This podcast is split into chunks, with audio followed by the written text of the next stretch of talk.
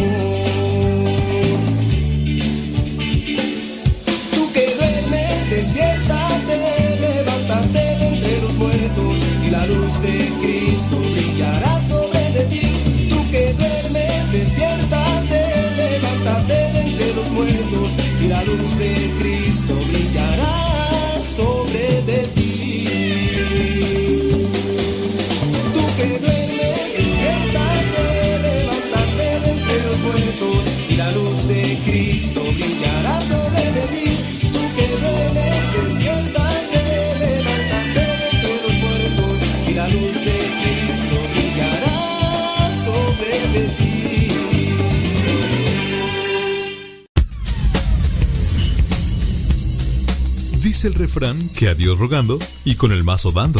Y el que madruga termina más temprano. Inicia la mañana con una reflexión. Aquí, en tu programa Al que madruga. Con el padre modesto Lule Zavala. Comenzamos.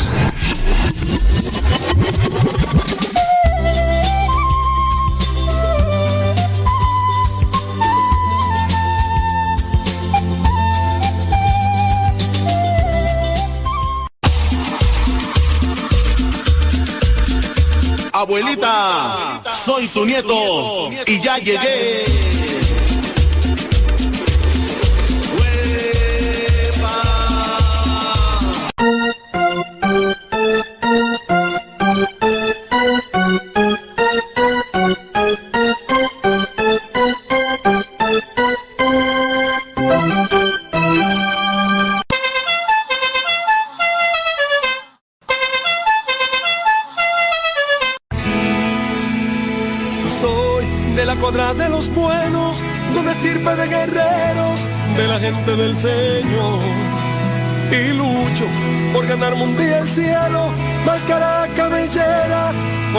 Ganarme su perdón.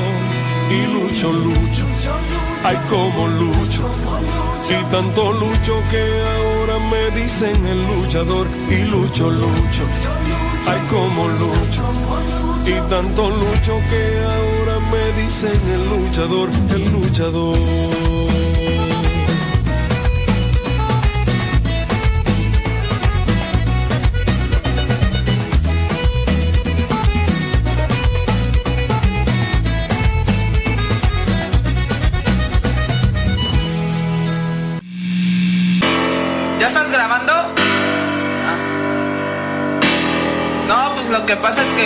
Lo que pasa es que,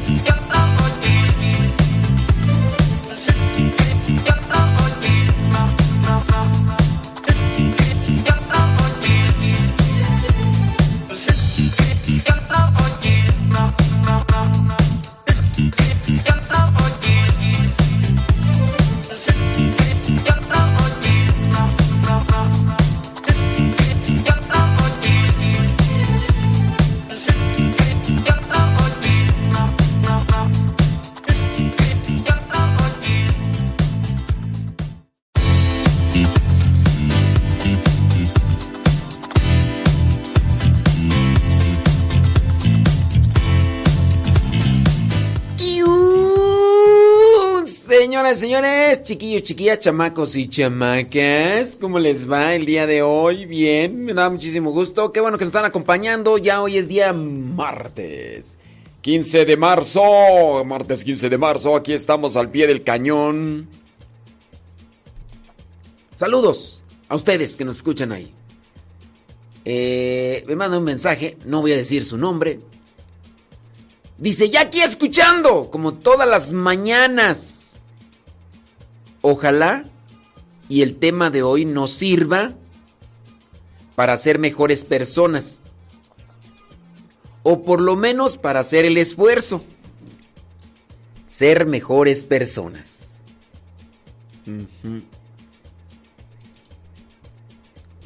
Ser mejor. Eh, para ser mejores personas siempre será necesario reconocer y aceptar nuestros errores, nuestras faltas, nuestras equivocaciones, nuestros desvíos.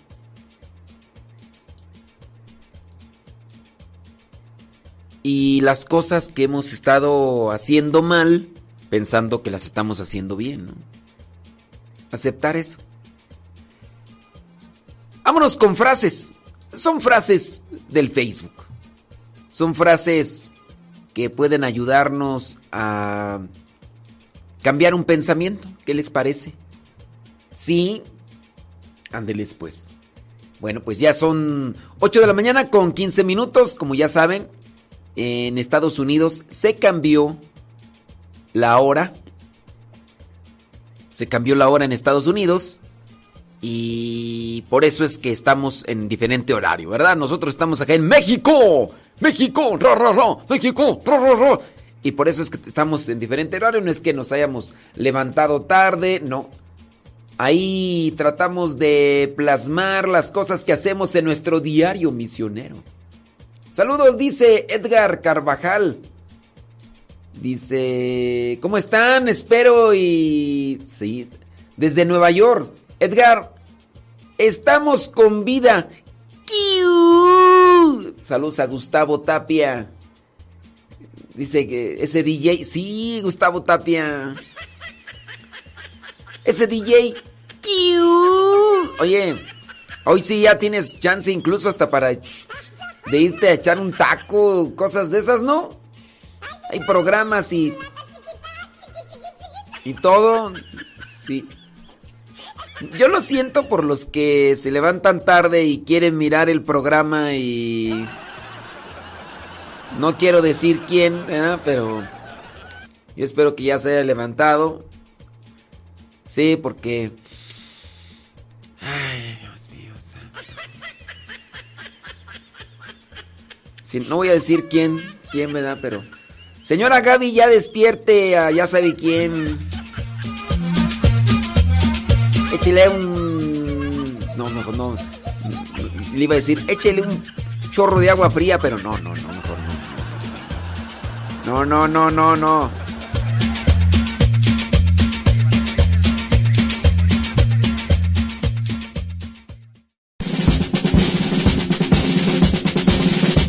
Una frase o un pensamiento quizá no cambien tu vida, pero te podrá ayudar para generar una reflexión que te lleve a un cambio en tu manera de vivir. Vámonos al segmento Las frases del Facebook.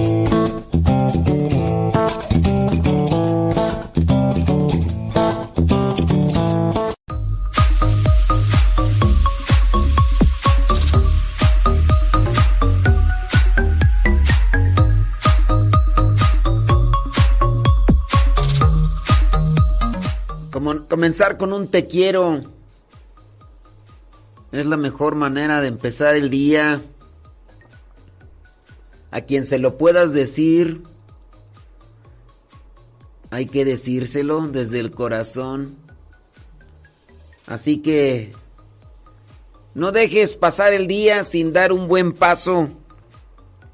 Y un buen paso al iniciar es con un te quiero. ¡Comenzamos con esa frase! Porque esa frase es contundente. Esa frase es... Sí, hay veces que uno puede reclamarse y decir... Eso nomás lo dices de dientes para afuera. Este... Hay que hacer el esfuerzo. Fíjense que hoy el Evangelio habla de la congruencia. Que lo que decimos... Que lo que decimos eh, se haga una realidad. Dice Gustavo Tapia que le manda saludos al señor Guayumín. Claro, también le mandamos al señor saludos al señor Guayusei. ya está Gustavo Tapia, ya se unió al club. Dice, dice Gustavo Tapia, saludos a Guayumín y a Don Guayusei. ¿En qué estábamos? Ya me perdí. ¡Uy! ¡Regresen, cabras del monte! Es que se me fueron las cabras al monte y no regresan. Este... ¿Qué estaba yo diciendo?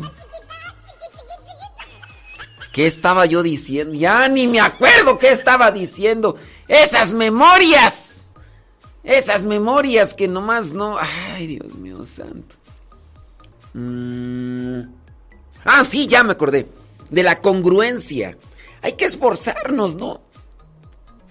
Ahora en el Evangelio, para los que ya escucharon el Evangelio, eh, nuestro Señor Jesucristo le dice a los discípulos, ¡Ey! Miren, ¿saben qué?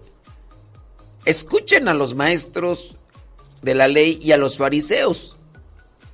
Escúchenlos, porque ellos están apegados a la ley de Moisés.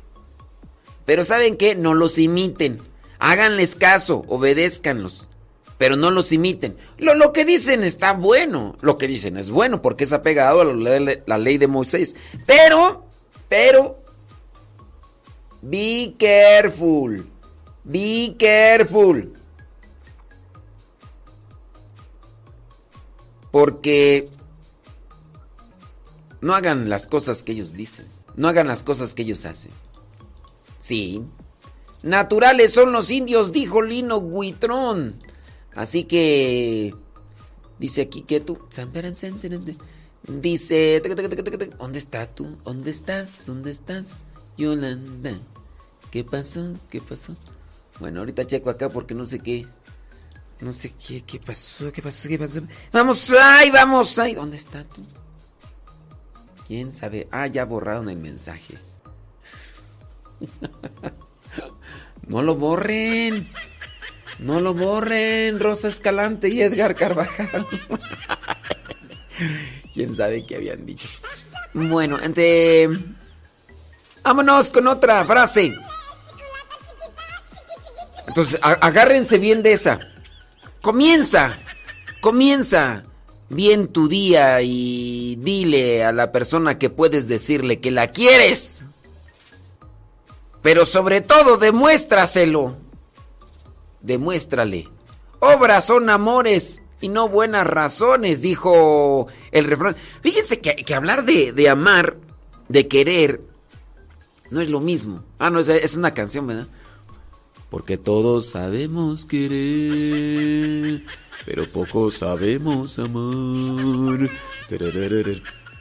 Amar es respetar Querer también es el bien del otro. Hay cosas que tendré que aceptar de ti porque te quiero. Y no necesariamente tendré que cambiar a mi gusto, porque entonces no dejaré tu libertad. Y cuando a una persona se le asfixia en su libertad, entendiendo las cosas buenas como son, ¿verdad? Porque no vas a decir, es que a, mi pareja le gusta embriagarse, ponerse hasta el tope y y dice que lo deje porque entonces ¿dónde está su libertad? No, pues hay de casos a casos, no todo es así. Sí. Porque no, no, pero hablando de, las cosas, no sé. Mmm, Digamos que a la pareja le gusta comerse el cereal sin leche, porque le gusta. Y a mí me repatea estar escuchando el... Y yo le puedo decir, ¿sabes qué? Este, échale leche y no mastiques así que se me retuercen, se me retuercen mis entrañas. Ok. Pero es que le gusta así. Le gusta así. dentro de esas libertades que uno puede dejar a la persona, creo que uno también tiene que permitir, claro, dentro de la urbanidad, decirle, mira, está bien, pero yo te acepto porque te quiero, pero ten presente que eso no lo puedes hacer donde tú quieras, porque habrá otras personas que no te quieren. O sea, sí te estiman, sí pero no te quieren, entonces les sonará mal porque eso no es común, eso no es cotidiano y yo entiendo tu libertad. Aquí en mi casa, aquí está bien. Come si quieres así. Y te voy a aceptar porque te quiero.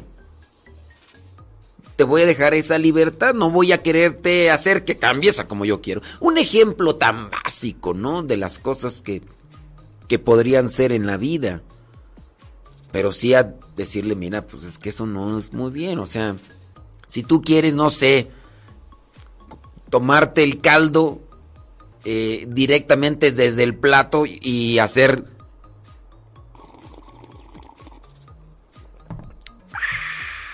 Porque así le gusta, bueno, hazlo.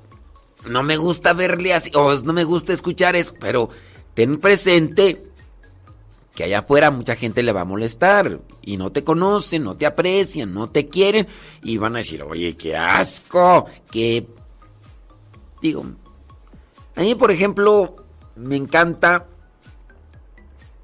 comer este jícama, zanahoria y pepinos frescos con limón y con tajín.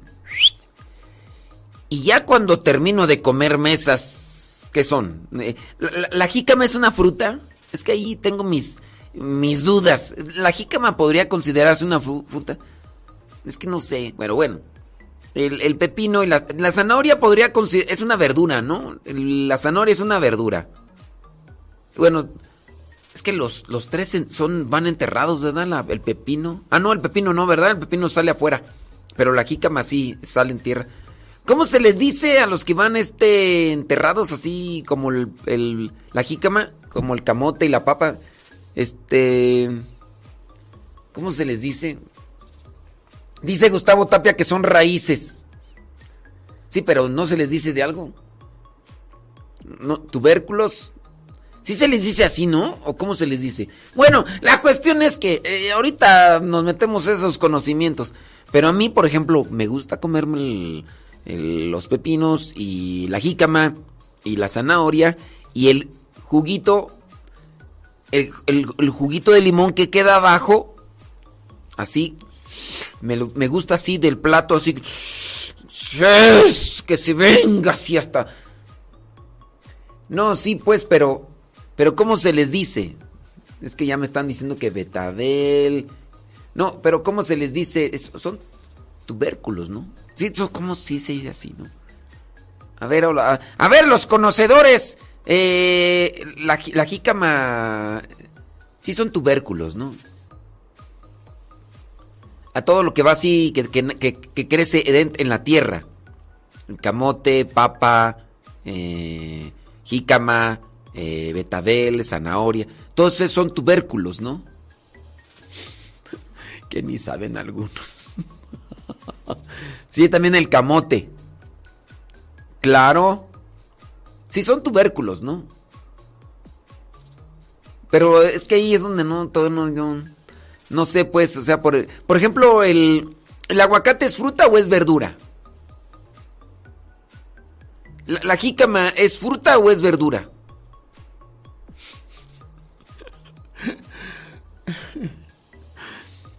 ¿Cómo nos vamos de un lado a otro? No estaba hablando yo de... ¿De qué estaba hablando yo? ah, sí, estaba hablando de querer y ya nos fuimos a otro lado.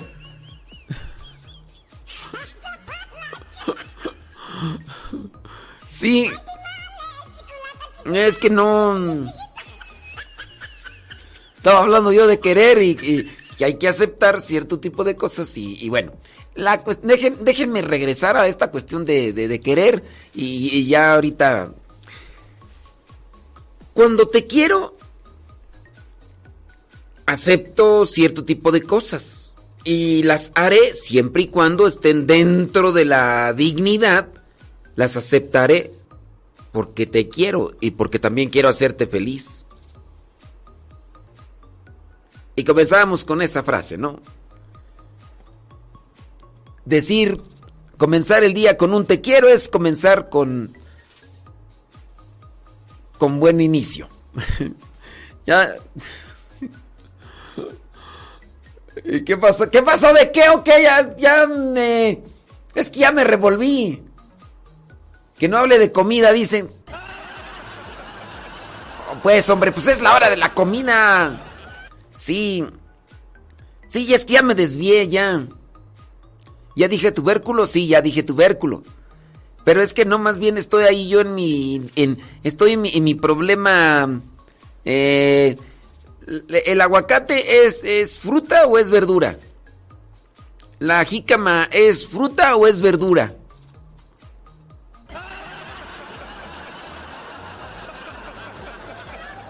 Esos son mis... Esos son mis, este... Dice, es en el grupo de las leguminosas. ¿Qué?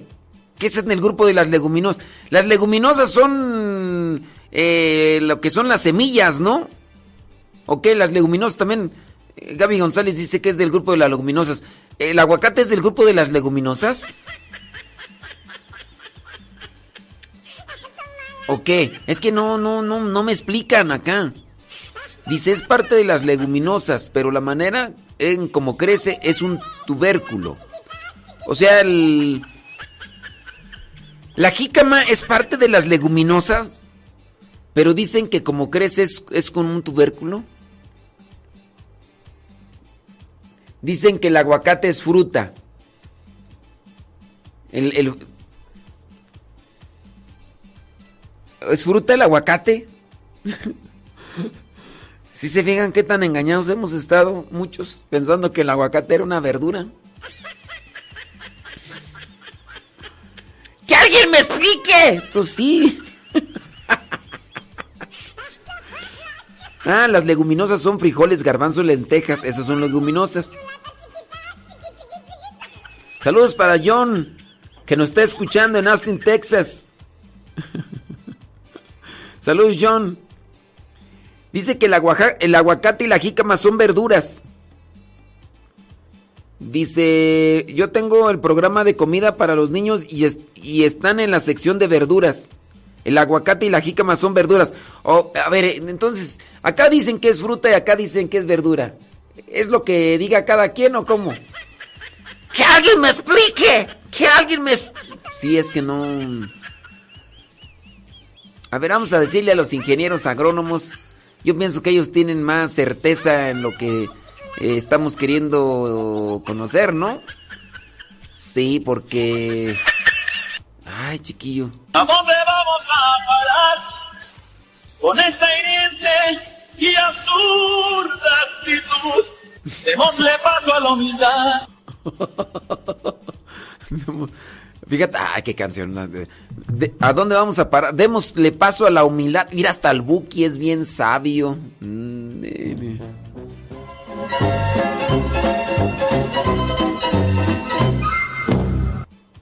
Sí, sí, el que está en clase, es el que está, el que sabe está en clase, no. Pero ya por lo menos apúntele ya después nos da la, la, la razón.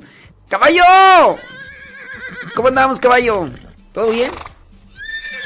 Saludos desde Oxnard, California, Nelly Piña. Sí. ¿Cómo andamos? ¿Qué onda el burro? ¡Burro! Eso es Toño, Pepito y Flor. Los guajolotes. Cuni, cuni, cuni, cuni, cuni, cuni. Cuni, cuni, cuni, cuni, cuni, cuni, cuni, señores, señores. Ahorita vamos. Y es que ya nos desviamos del asunto. Es que, ay, Dios mío santo, con, conmigo. Vámonos una cancioncita y ahorita regreso ya con las frases del Facebook, porque si no, nos quedamos ahí perdidos entre que si es fruta, es verdura, leguminosa, es. Eh, que éramos que si era este tubérculos y que no sé qué Jesús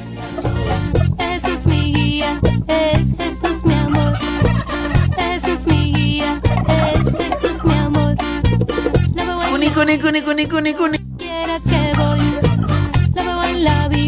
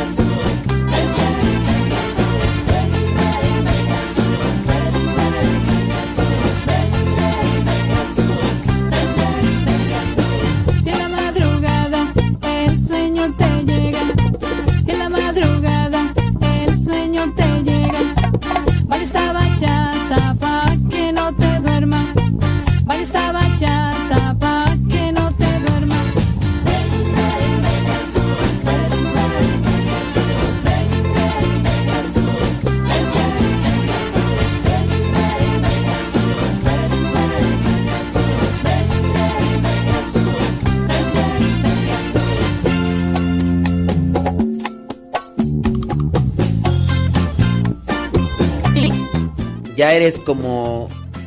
Ya eres para mí como Liverpool. ¿Cómo que.? ¿Cómo? Ah, es que eres parte de mi vida.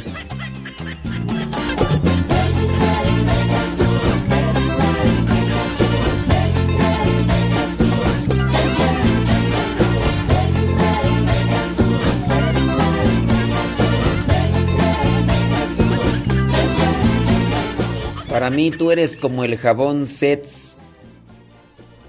¿Cómo que por qué? Es que contigo vuelvo a la vida.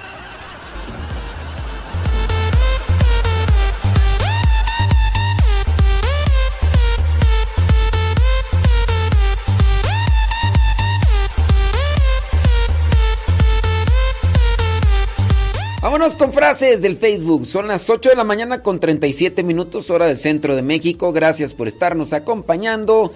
Dice esta frase, para el logro del triunfo, siempre ha sido indispensable pasar por la senda de los sacrificios. Para alcanzar el triunfo, siempre ha sido indispensable pasar por la senda de los sacrificios. Sacrificios al trabajar, sacrificios al estudiar, sacrificios para todo. Sí, si no abrazamos los sacrificios, es muy difícil que veamos los triunfos. Y otra cosa más, si miramos los triunfos, no los vamos a valorar, no los vamos a saborear. Hay que abrazar los sacrificios. No hay que, como tal, propiciarlos. Llegan solitos, solitititos. Otra frase. Si no puedes explicarlo con sencillez, no lo has entendido bien. Si no puedes explicarlo con sencillez, no lo has entendido bien. Un día le dije yo esta frase a una persona. Me escribió por Facebook y me dijo, ¿me puede explicar esta cuestión? Fíjese que yo estoy al frente de catecismo. Yo sí lo entiendo bien, pero no sé cómo explicárselos a los niños. Y le dije a la persona, si no puedes explicarlo con sencillez es que no lo has entendido bien y que se me enoja la señora. Que qué arrogante, que qué soberbio, que qué no sé qué, que qué no sé cuánto. Le dije, pero es que es verdad. Si yo lo entiendo bien, tendré incluso no una forma de explicártelo, sino muchas. Así que hay que esforzarse y echarle rayas al tigre. Otra frase.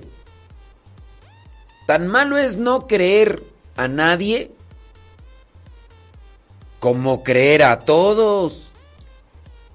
Tan malo es no creer a nadie como creer a todos. Los extremos siempre son malos. Ni tanto que alumbre al santo, ni tanto que no lo alumbre. No hay que irse de un extremo a otro. El justo medio como sano equilibrio. Oye, y otra cosa. Hagamos siempre el esfuerzo de analizar las palabras que utilizamos cuando decimos algo. Ya que en muchos de los casos nosotros podemos decir universalismos.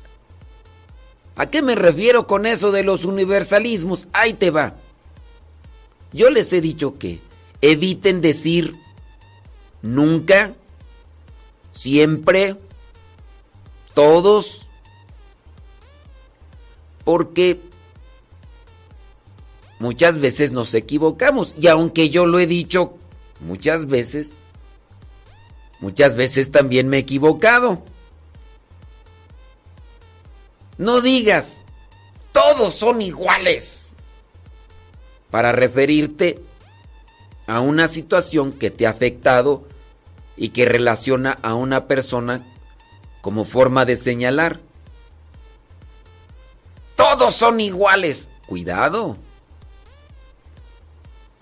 Ahí estás exagerando. Y dentro de esa exageración estás tú cayendo en una situación de mentira y de, una falta de observación y de atención más clara a un problema. Entonces, también puede ser, por ejemplo, cuando se refiere a las mujeres, digamos el caso, un hombre tuvo un problema de tráfico y resulta que una señora se le atravesó en su automóvil porque se iba maquillando. El señor enojado dice, todas las mujeres son iguales, no saben manejar. Cuidado, tu enojo te llevó a la cerrazón y entonces pronunciaste un universalismo. Es decir, generalizaste y no es correcto. No es correcto. Ni todos los hombres, ni todas las mujeres. Y también decir, nunca, nunca me haces caso. Eso también no es correcto. Siempre haces lo que se te da tu regalada gana. Siempre. Siempre. Nunca. Todos. Todas. ¿Qué otros universalismos utilizamos con los cuales incluso dañamos y ofendemos a los demás? Analízalo y dime. Pero sí, pienso yo, a veces yo lo digo y se me van las cabras porque el enojo, el impulso, las emociones me dominan. Y ya después ando diciendo cosas que nomás, nomás no. Todo lo que beneficia requiere algún tipo de sacrificio. Si quieres ser un buen estudiante o músico, sacrificas tiempo y vida social para estudiar. Cosecha lo que siembras. Si no nutres, no florecerás. Son frases del filósofo Gustavo Tapia. Congratulations for you. Aplausos, diría Memo Ríos. Hoy Gustavo Tapia viene bien eh, filósofo. Vamos a repetir la frase. Todo lo que beneficia requiere algún tipo de sacrificio. Si quieres ser un buen estudiante o músico, sacrificas tiempo y vida social para estudiar. Cosecha lo que siembras. Si no nutres, no florecerás. Aplausos. Es más, me voy a robar esa frase. Con su permiso, copio, abro mi twister. Mi twister. Y lo voy a poner ahí. Me vale que sea de Gustavo Tapia. Yo la voy a poner ahí. Este, ¿a- ¿quién, ¿Quién va a saber que es de Gustavo Tapia? Nadie. Nadie. Ahí está. Copy paste. Ahí está. Deja ver si tiene los acentos bien y las comas. Ahí está. En este mismo, lo en este mismo momento lo tuiteo. Que nomás le ponga el nombre. ¿Para qué? Pues sí. Ya, ya la puse en mi twister. Mi twister, modesto Lule. Ahí está, ya. Es que mm, tiene verdad. Dice que qué gacho. No, ¿por qué? Todo lo que se pone en internet es para compartirlo. ya te di los créditos al aire, ¿qué más quieres? que le va a poner copyright. Ay, Dios mío. Santo. Sí, entonces, echen- échenle, échenle enjundia a eso. Déjame ir otra frase, ¿qué te parece? Ahí te va.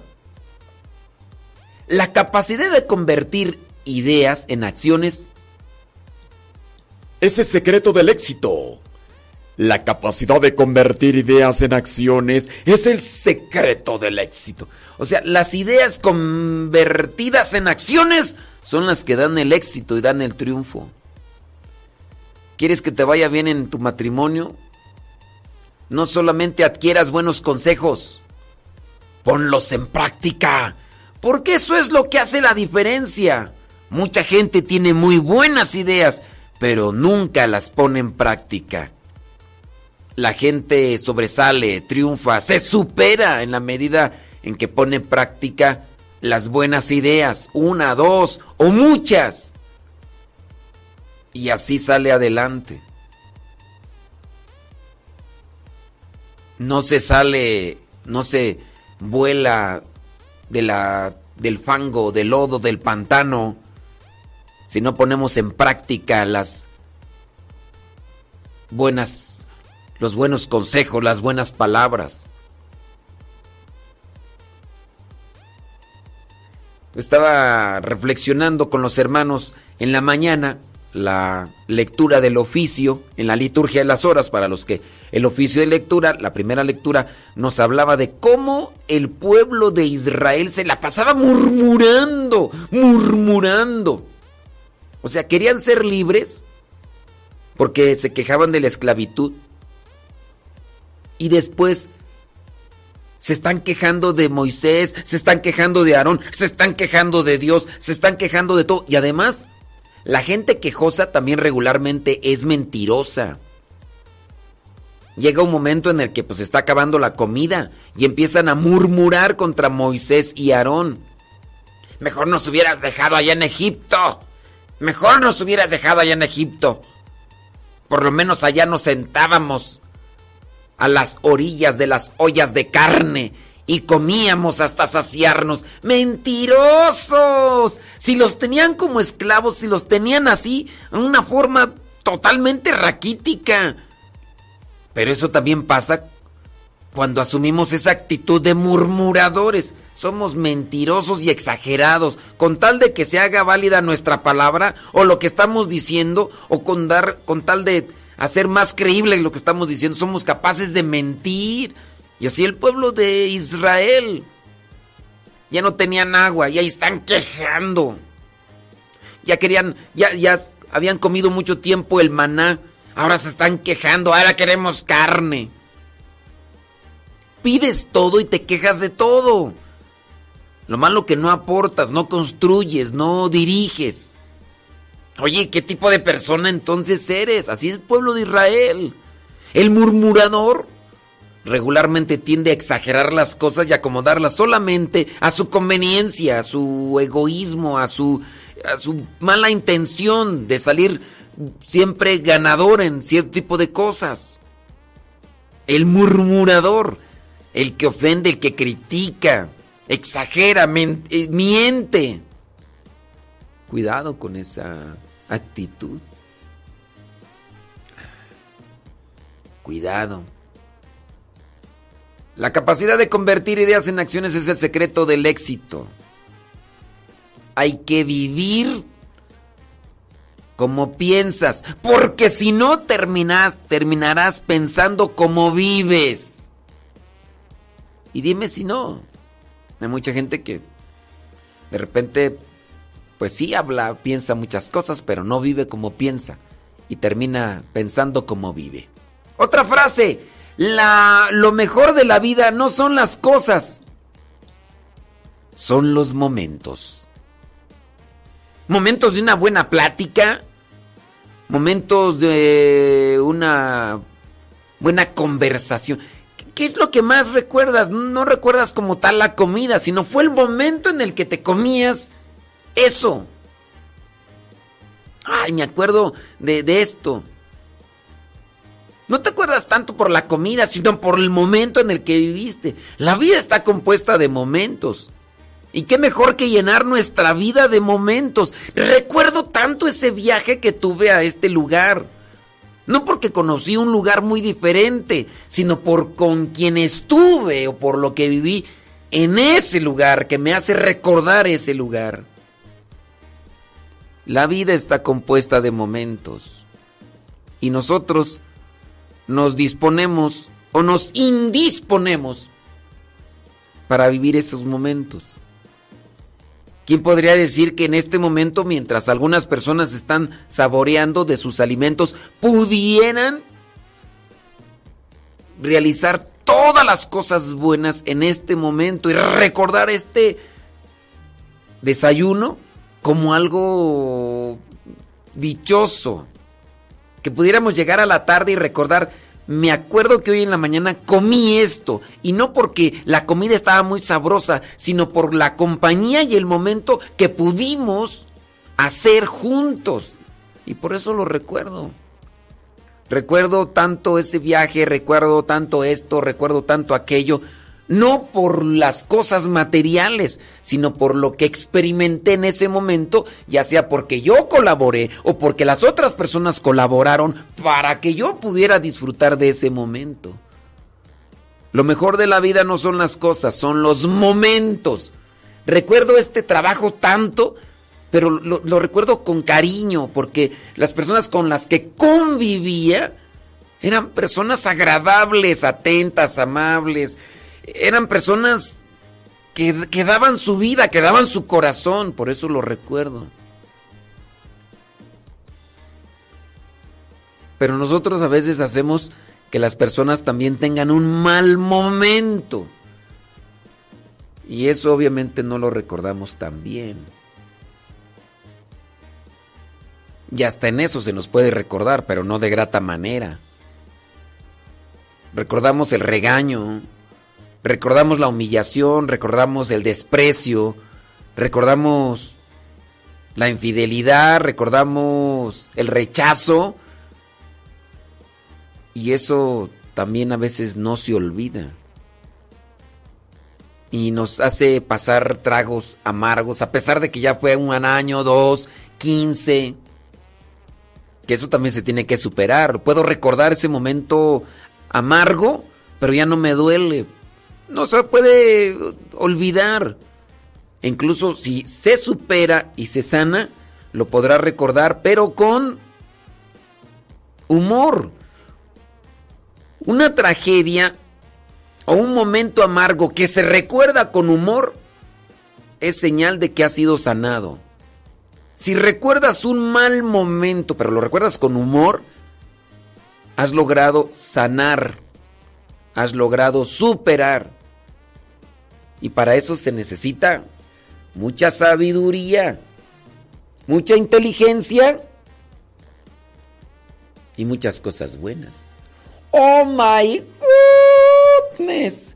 Lo mejor de la vida no son las cosas, son los momentos. Los momentos. ¿Qué momento recuerdas en este momento?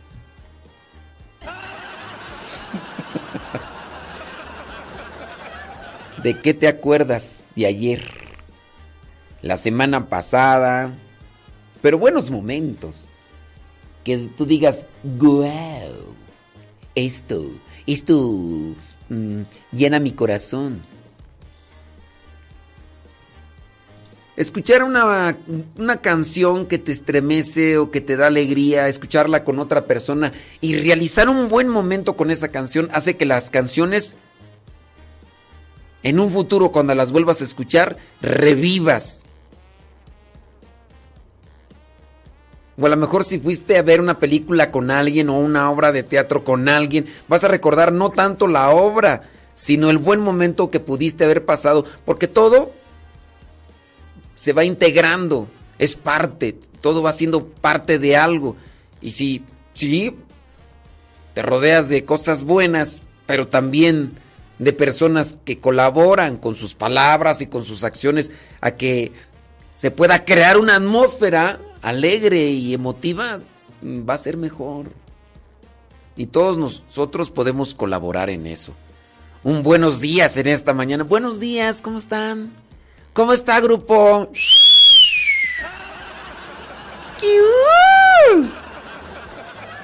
Oye, pero ¿no te ha tocado que llegue de repente? Buenos días, ¿cómo están? ¿Qué tienen de buenos? Oye, y tú le echas toda la carne al asador y te encuentras con ese tipo de personas, todas gruñonas, y andas bien alegre. ¿Estás drogada o qué?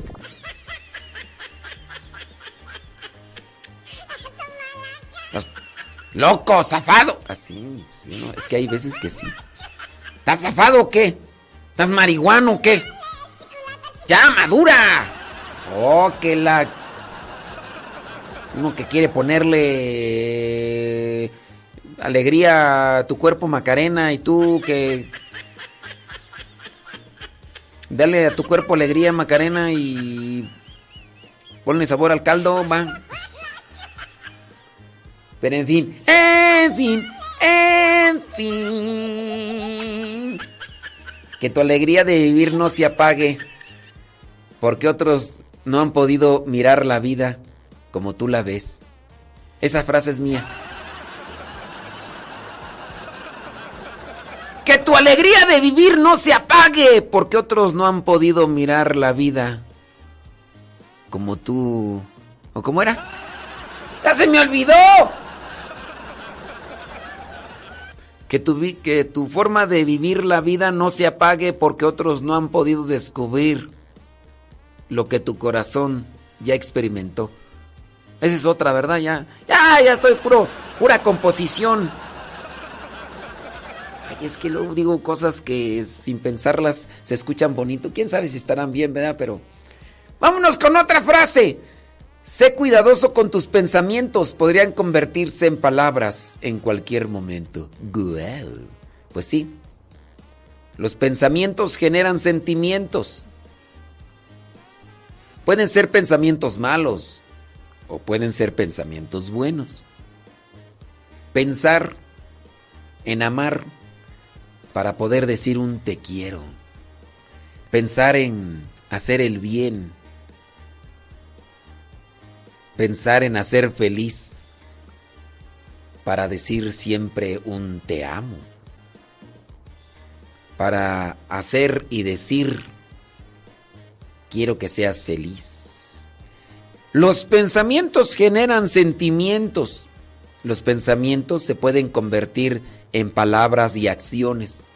Nada más asegúrate de que lo que estás pensando sea bueno, porque si es malo, también se puede hacer una realidad y puede hacer que tu imagen sea negativa en el pensamiento de otro. Vámonos a la última. Sí, yo también las voy a registrar ya porque con eso de que Gustavo Tapia dice que anda queriendo registrar sus pensamientos. Vámonos con esta y esta. Cerramos porque así pasa cuando sucede. Ambos se dañan a sí mismo. El que promete demasiado y el que espera demasiado. ¡Tómala, papá! ¡Toma, chango, tu virote! Ambos se dañan a sí mismos. El que promete demasiado y el que espera demasiado se dañan a sí mismos el que promete demasiado y espera demasiado. Ahí les dejo esto de las frases del Facebook por si lo quieren registrar. Ya ven que Gustavo Tapia dice que ya me va a demandar. No rimó, pero... Síguenos en Twitter. Modesto Lule, ahí estamos. Ya pusimos la frase de Gustavo Tapia, aunque no le dimos créditos, pero ya lo dijimos aquí en la radio.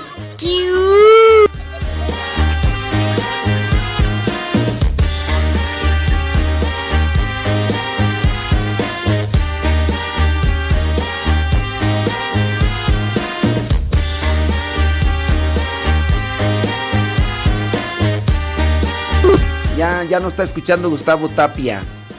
Es que me dicen acá que, le, que, que mande saludar a Gustavo Tapia. Ay, Gustavo Tapia. Ya, es que ya ven que trabaja en la otra radio, entonces si pone a escucharnos mucho tiempo lo regañan. Tiene que hacer el cambio a esta hora, allá como ya mm, terminó allá al otro lado la misa, después el rosario y ahorita tendría que...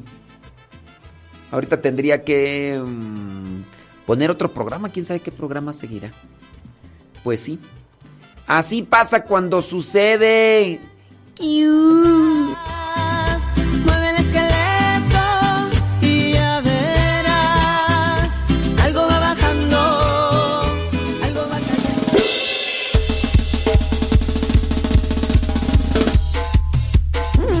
Saludos a la chiquilla.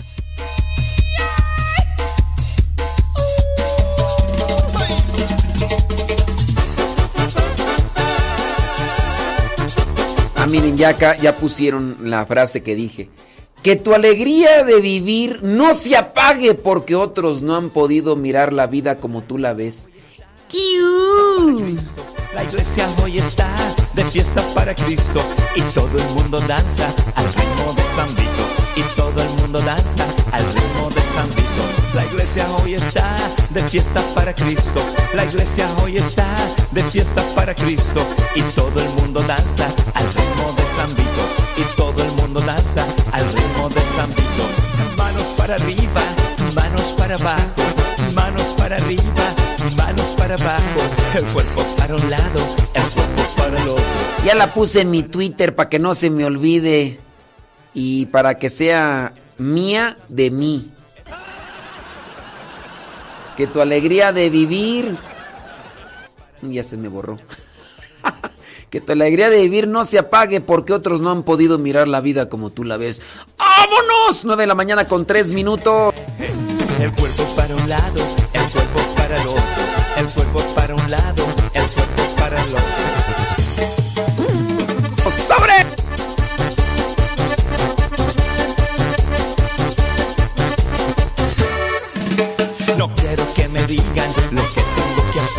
No quiero que me digan lo que tengo que hacer. Yo solo quiero darle la gloria solo quiero darle la gloria a mi rey. No quiero que me digan lo que tengo que hacer. No quiero que me digan lo que tengo que hacer. Yo solo quiero darle la gloria a mi rey. Yo solo quiero darle la gloria a mi rey. Manos para arriba, manos para abajo. Manos para arriba, El cuerpo para un lado, el cuerpo para el otro. El cuerpo para un lado, el cuerpo para el otro. Este es el ritmo, el ritmo de San Vito. Este es el ritmo, el ritmo de San Vito. El cuerpo para un lado, el cuerpo para el otro. El cuerpo para un lado, el cuerpo para el otro.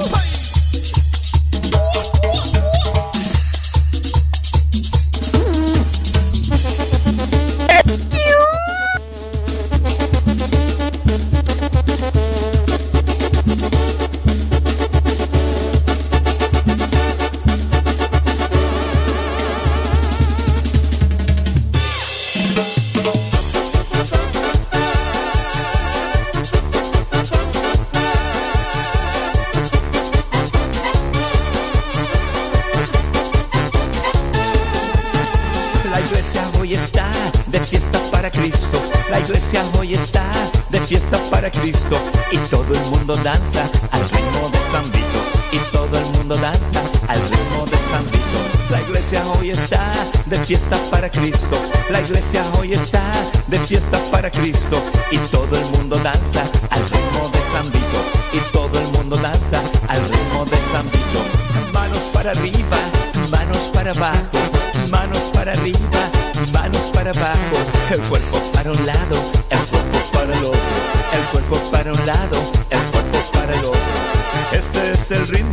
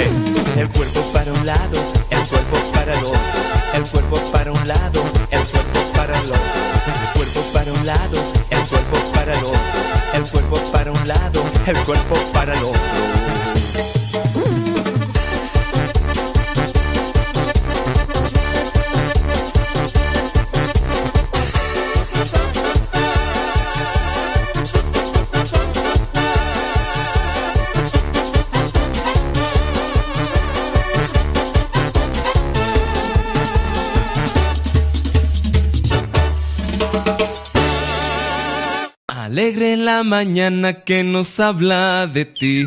Alegre la mañana. Ya estamos de regreso en el programa Al que Madruga con el padre modesto Lule Zavala.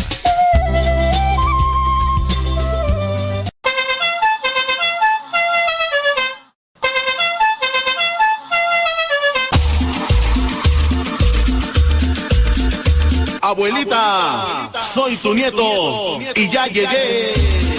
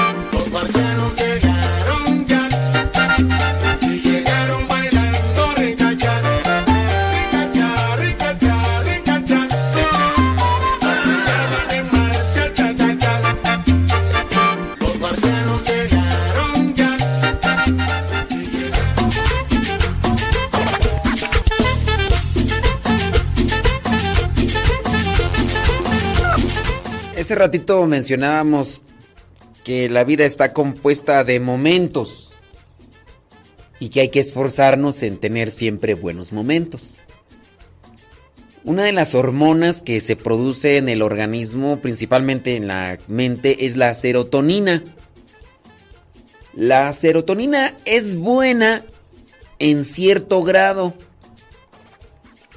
y necesitamos la manera de producirla porque eso nos ayuda a everybody in your home. Esta sustancia química es usada por nuestro cerebro para regular el bien para regular bien el estado de ánimo, la serotonina. Hay veces en las que nos sentimos decaídos y no sabemos por qué. No ha ocurrido nada especial, pero no conseguimos alcanzar un estado de ánimo satisfactorio. En esos casos, puede que la causa sean niveles bajos de serotonina, un ritmo de vida acuciado, una mala alimentación y la falta de ejercicio hacen que nuestro nivel de serotonina descienda, provocando un estado de ánimo altamente variable y por lo general decaído. No obstante, existen maneras de aumentar la serotonina de manera natural. La serotonina es un neurotransmisor que se sintetiza entre otros muchos lugares en nuestro cerebro. Tradicionalmente se ha asignado el nombre de la partícula de la felicidad o el neurotransmisor de la felicidad. El motivo es que la serotonina es la principal encargada de regular nuestro estado de ánimo. Este neurotransmisor, que también ejerce un papel fundamental en la regulación de nuestro funcionamiento intestinal, tiene la capacidad de llevar a cabo las reacciones químicas necesarias para aumentar nuestro para aumentar nuestro sentimiento de bienestar y satisfacción. Hay varias cosas que se pueden hacer para para aumentar la serotonina. Por ejemplo, abrazar, decir un te quiero, eh, caminar. También puede caminar. mmm, también lo que es un- una vida. ah, una alimentación adecuada. Una alimentación adecuada. Hay que buscar la manera, ¿no? Pero también hay que tener mucho cuidado porque en una, en, en una cantidad elevada de serotonina en nuestro organismo puede afectar. ¿Cuál es uno de los efectos de demasiada serotonina en nuestro organismo? Puede ser la re- diarrea. Y no tanto porque nos cayó algo malo, sino porque comienza a tener su repercusión en el estómago, que es a veces donde más se centran lo que son las alegrías o también las tristezas. Déjame ver qué hay por acá. Realizar ejercicio físico, por ejemplo, la caminata. Es bien conocido que el ejercicio físico facilita el metabolismo de la serotonina y por lo tanto aumenta los niveles de esta. Por este motivo realizar actividades físicas habitualmente para ayudarnos a mantener... Caminar no necesariamente es que andar haciendo ejercicio. ¿Sabes qué también aumenta la serotonina? La vitamina D. Esta vitamina D aumenta con la exposición a la luz solar. Aunque yo de vez en cuando por ahí me asomo al sol, pues muchas personas que ven el diario misionero me empiezan a decir, no, pero es que tú nomás asomas la cara. Tienes que quitarte todo, todo, todo, todo. Yo digo, no, sáquense a volar, mejor no. Mejor me quedo sin vitamina D, ¿cómo voy a quitar todo ahí delante del sol? No, no, no. Tanto que me he cuidado, pa, no, no, no. Sí. Pero sí, también la vitamina D. Ah, ¿sabes qué? También ayuda para mantener la serotonina a dormir las horas necesarias. Pero sí, ciertamente un abrazo, una buena plática, un buen momento con, con las personas, pues... La serotonina es un neurotransmisor muy relacionado con el control de las emociones y el estado de ánimo, aunque cumple también otro tipo de funciones. Regula el apetito causado, causando la sensación de saciedad. O sea, si hay serotonina, hasta el hambre se nos va. Controla la temperatura corporal. Regula el apetito sexual. Es que la serotonina si hay serotonina en nuestro organismo, pues viene a decir, oye, no, no nada más el cuchicuchi es necesario, o sea, ¿cómo es eso? Controla la actividad motora, la percepción y la función cognitiva. Es decir, que cuando tenemos serotonina en nuestro organismo de manera equilibrada, hasta para estudiar nos ayuda. Junto a otros neurotransmisores, como por ejemplo la dopamina y la noradrenalina, participa en los mecanismos que rigen la ansiedad. Tú que sufres de ansiedad, que sufres de miedo, que sufres de estrés, que sufres de angustia y por lo tanto también de agresividad, necesitas más de estos neurotransmisores como la dopamina, como la serotonina. Estarás en mejor estado en la medida que nutras tu organismo de serotonina. Por si sufres ansiedad, estrés, angustia, miedo, échale más serotonina. Vete a caminar por ahí de vez en cuando. Ten presente que también mucha serotonina puede afectarte en algún modo. La, serotonina regula secreción de algunas hormonas, como en el caso de la melatonina, una proteína entre cuyas muchas funciones está la de regular los ritmos circadianos y el sueño. La melatonina también es una hormona que a veces la consumimos de manera química cuando sufrimos de insomnio. Es decir, que si la persona no puede dormir por sus cuadros de ansiedad, nerviosismo y lo demás, necesita buscar durante el día esos momentos de alegría, de entusiasmo, de, de esperanza, para que la persona pueda realmente equilibrar sus emociones y ya. De ahí yo es donde recomiendo las, el té de la hierba milagrosa. ¿Cuál es el té? Pues yo recomiendo té de azares, té de tila, té de querer, té de no, té de olvidar, no. té de querer, té de adorar. Pero sí, azares, estrella, té de estrella, anís estrella, tiene que ser anís estrella. También lavanda, lavanda macho, lavanda de recodo. No, hay un té que se llama té lavanda. Eh, la lechuga orejona. Cómanse lechuga. Antes de, esa lechuga orejona les puede ayudar.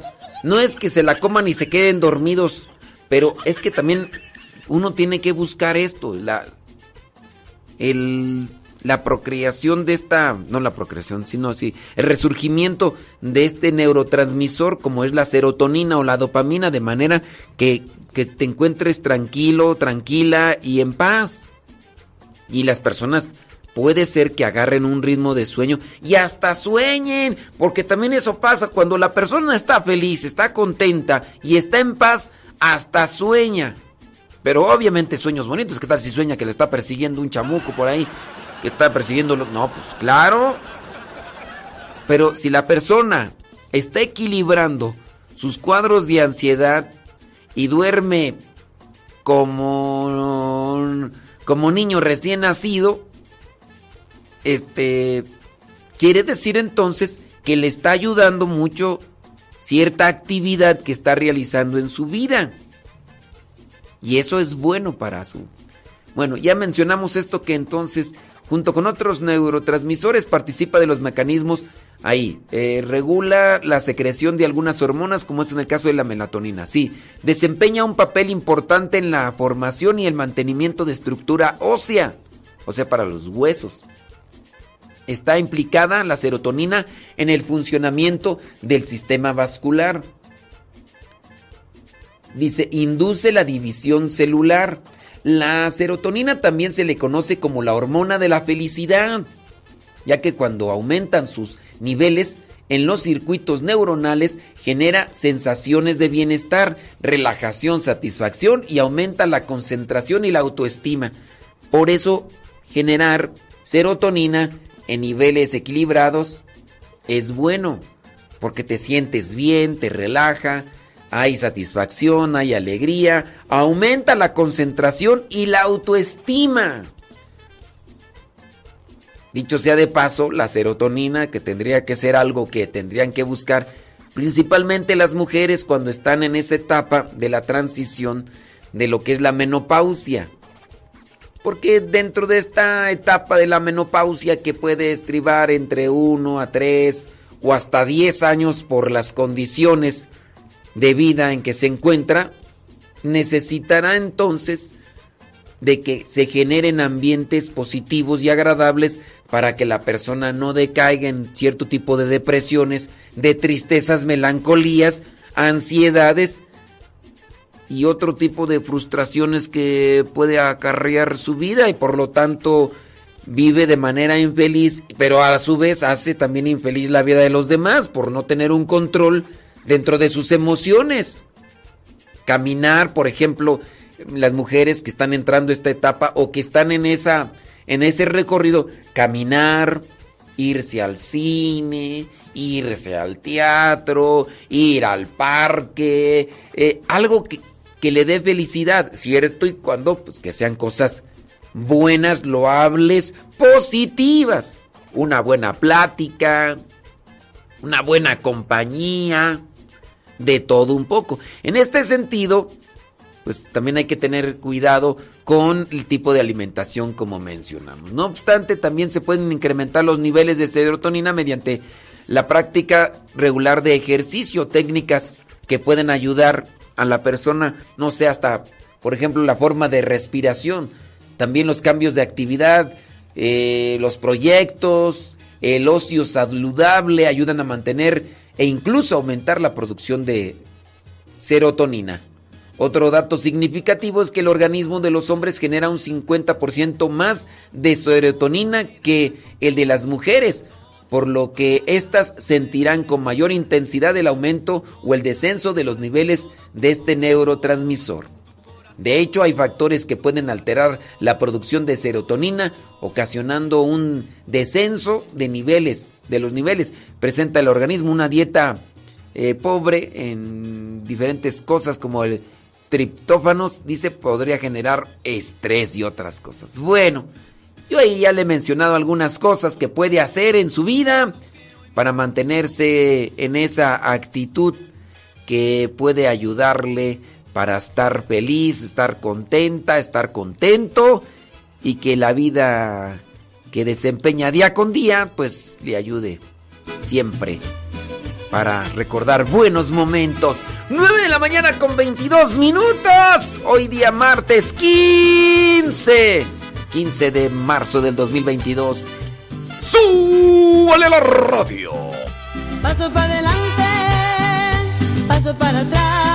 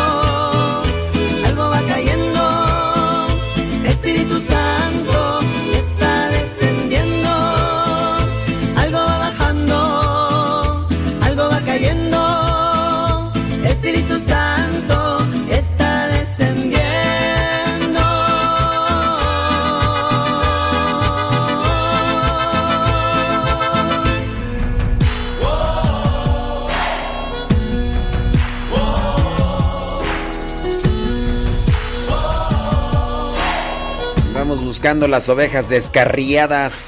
Vamos buscando ovejas junto al buen pastor. Vamos buscando ovejas junto al buen pastor. Buscando ovejas que no pueden caminar. Buscando ovejas para sanarlas de su mal. Buscando ovejas. No se cansa el buen pastor y las busca por amor.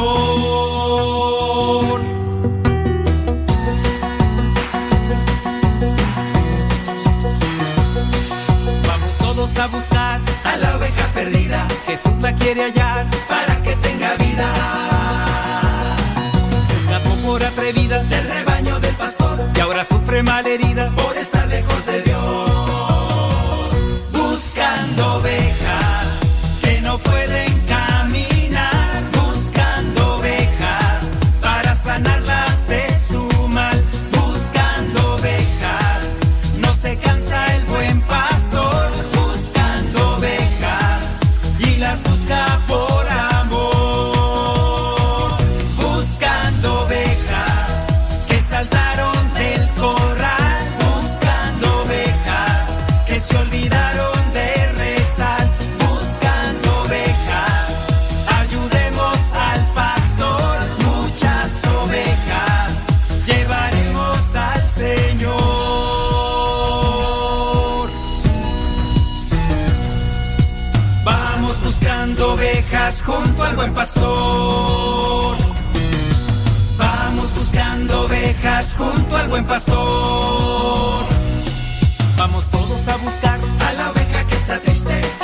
quiere hallar. Salta tú si ya la viste.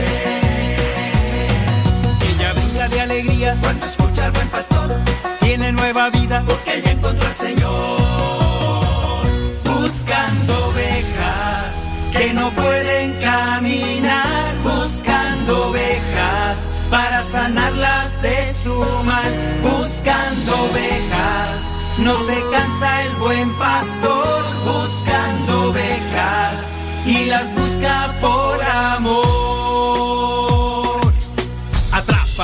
Atrapa a la oveja, no le escuches si se queja. Te dirá que es feliz, que no importa si se aleja. Atrapa a la oveja para que no se pierda antes de que el lobo la prepare como cena. Atrapa a la oveja, dile que le esperan. Y cuando ella vuelve hay una gran fiesta. Atrapa a la oveja, abrázala con fuerza, invítala al rebaño. Jesús es la puerta. Buscando ovejas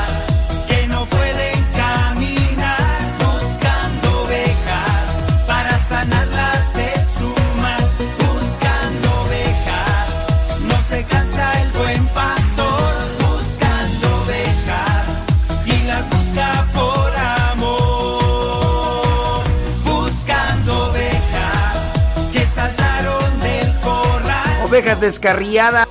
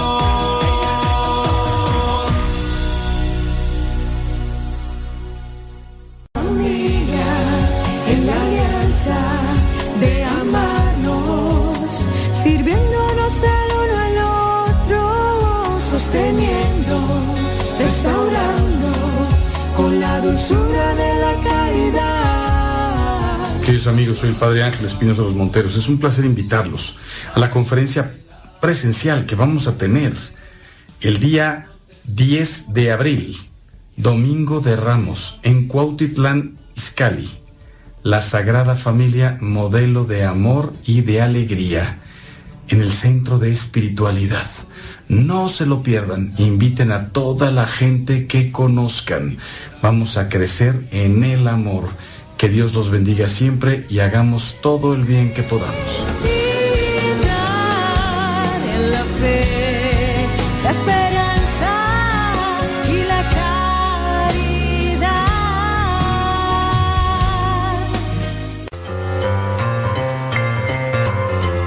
¿Ya estás listo para la trivia el día de hoy? Pues vamos con ella.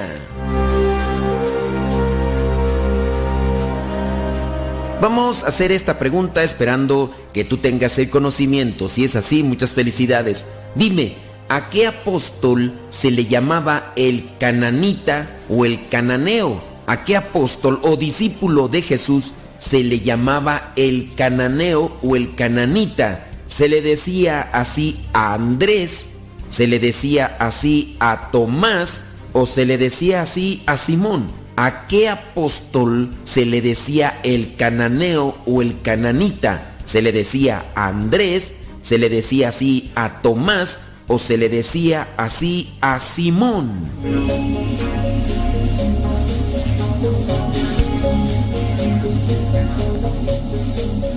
Si tu respuesta fue que se le decía el cananeo a Andrés, déjame decirte que te equivocaste. Si tu respuesta fue Tomás, que así se le decía el cananeo, déjame decirte que te equivocaste. Pero si tú dijiste que a Simón, el discípulo de Jesús, el apóstol de Jesús, a él le llamaban el cananeo, déjame decirte que acertaste. Eso lo podemos verificar en el Evangelio de Mateo, capítulo 10, versículo 4 y también en Marcos capítulo 3 versículo 18. En Marcos 3 18 dice Andrés, Felipe, Bartolomé, Mateo, Tomás y Santiago, hijo de Alfeo, Tadeo, Simón el cananeo y Judas Iscariote, que después traicionó a Jesús. En el Evangelio de Mateo capítulo 10 versículo 4 dice, Simón el cananeo y Judas Iscariote. El evangelista Lucas lo describe a este Simón con otro apelativo, el celote. Recuerden que Lucas fue el que escribió los hechos de los apóstoles y él le da el sobrenombre de el celote a este mismo Simón que Mateo y Marcos le llaman cananeo. Aunque los nombres suenan diferentes, vienen a significar lo mismo. Era muy común que se adoptaran tanto en hebreo y en griego. Por eso el sonido o la forma de pronunciarlo es diferente. Dicen los estudiosos que tanto cananeo como celote significan ser apasionados, algo así como muy dedicados, muy entregados. Este apelativo le era dado a este Simón para no confundirlo con Simón Pedro o Cefas, que al final Cefas y Pedro es lo mismo, viene a ser piedra. Lo mismo pasaba con los sobrenombres de Tadeo, para no confundirlo con el otro Judas Iscariote, el que traicionó a Jesús. Pareciera ser que en la actualidad algunos apodos son un tanto despectivos. Deberíamos tener presente que ya en la Biblia se mencionan estos nombres calificativos de las personas, pero en cierta manera describen su personalidad o una virtud como tal. Ser apasionado en este caso, como lo es Simón, es bueno, es dedicado, entregado, esmerado, que es algo que nosotros deberíamos de tener. Pero en algunos casos creo que nos hace falta mucho. Ser apasionado por las cosas de Dios no significa ser fanático, sino una persona que se entrega plenamente a conocer la voluntad de Dios, a conocer las sagradas escrituras para poderlas compartir a los demás. Pero da tristeza que en ocasiones nos apasionamos tanto solamente para cuestiones egoístas, cuestiones meramente personales, pero no para ayudar a los demás. No sé qué apodo tengas tú, yo tengo varios apodos, ninguno de ellos me molesta, o bueno, por lo menos de los apodos que conozco no me molestan porque algunos de ellos reflejan características de mi persona y algunos de ellos reflejan una situación de mi cuerpo, a menos de que tenga apodos que sean un tanto despectivos y que yo no los tenga presente porque no me los han dicho en mi cara. Pero ojalá nos recordaran con un apodo calificativo por una virtud o por cosas buenas que tenemos, que pueden servirnos a nosotros y que pueden también servir a los demás. Y si tú en algún momento quieres decirle un apodo o un sobrenombre calificativo a una persona, no lo hagas para humillarlo, no lo hagas para despreciarlo o ridiculizarlo ante los demás. Eso podría venir a bajar la autoestima de la otra persona. Mejor darle un sobrenombre calificativo que pudiera ser provechoso para la persona, que le pudiera infundir ánimos y alegría. Una mayoría de los apóstoles tenían esos sobrenombres calificativos, que nosotros también pudiéramos tener alguno, pero que nos ayude para alcanzar cosas buenas en esta vida.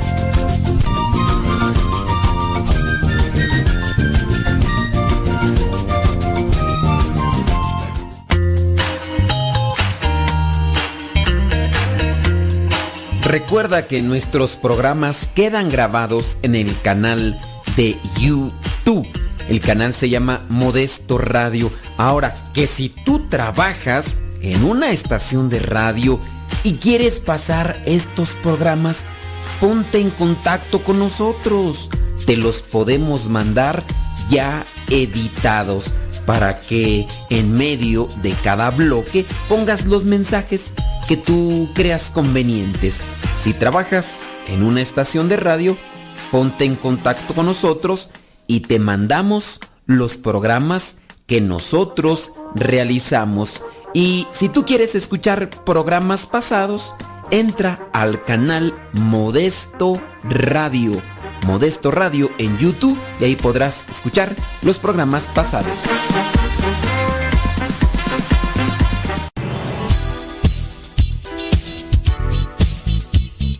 Siempre tenemos algo que compartir en nuestras redes sociales. Por eso síguenos como Modesto Lule en Instagram, en el Twitter, en YouTube, también en iTunes. Recuerda nuestras redes sociales, las más populares, Modesto Lule, y ahí nos mantenemos también en contacto.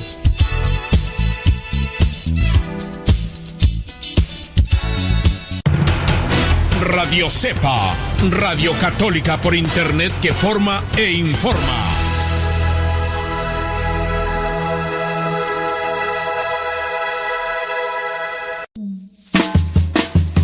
Desde la oscuridad del mar aparece, te tienes que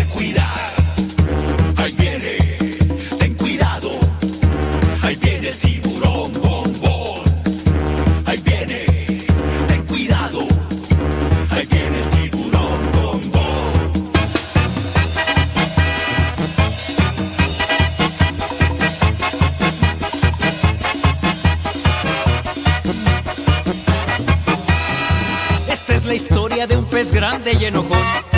De los malvados él quería ser campeón. A los otros peces perseguía sin razón. No lo querían por ser malo y muy grosero. Pesado y muy sangrón. Pero en el fondo de su pobre corazón, él se sentía triste, solo y sin amor. Hasta que un día conoció la luz de Dios, gracia, su perdón y su alegría, su vida transformó. Bom, bom, bom, bom, bom. Bom,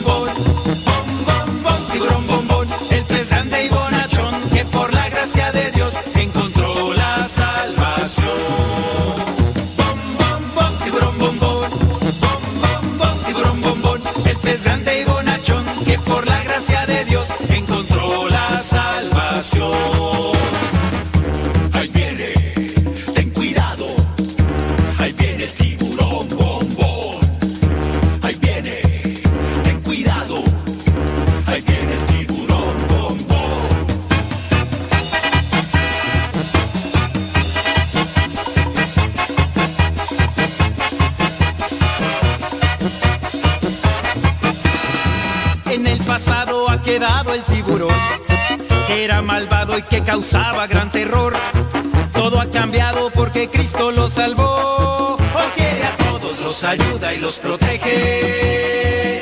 Bombón es un campeón. Esa es la historia de un pez grande y bonachón que fue atrapado por las redes del amor. A todos cuenta que Jesús lo perdonó. Ahora Bombón por todas partes va anunciando el reino del Señor.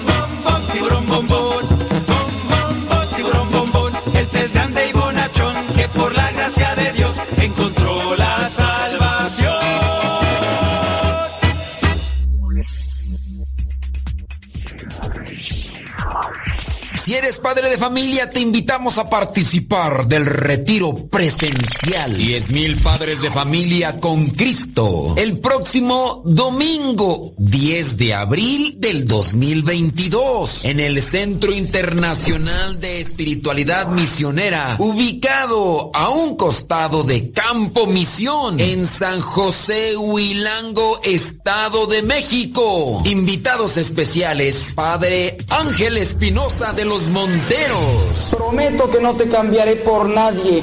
No te quiero para un amor intermitente, ahora sí, ahora no, o hasta aquí. Te quiero para siempre. Y finalmente dijiste en la salud y en la enfermedad. ¿Esto qué significa? En la salud, aplaudirte, reírme de tus chistes, aunque sean malos. También estará presente la doctora Miroslava Ramírez Sánchez. El, el hecho de tener esa constante reacción, esa hipervigilancia a que ya me ofendieron, a que ya me miraron feo, a que ya me criticaron, nos hace una bomba de Más informes al teléfono celular 56 29 97 22 17 56 29 97 22 17 El retiro comienza a las 9 de la mañana. Retiro para padres de familia. Domingo de Ramos, 10 de abril del año 2022. 10 mil padres de familia con Cristo. No te lo puedes perder. Retiro presencial.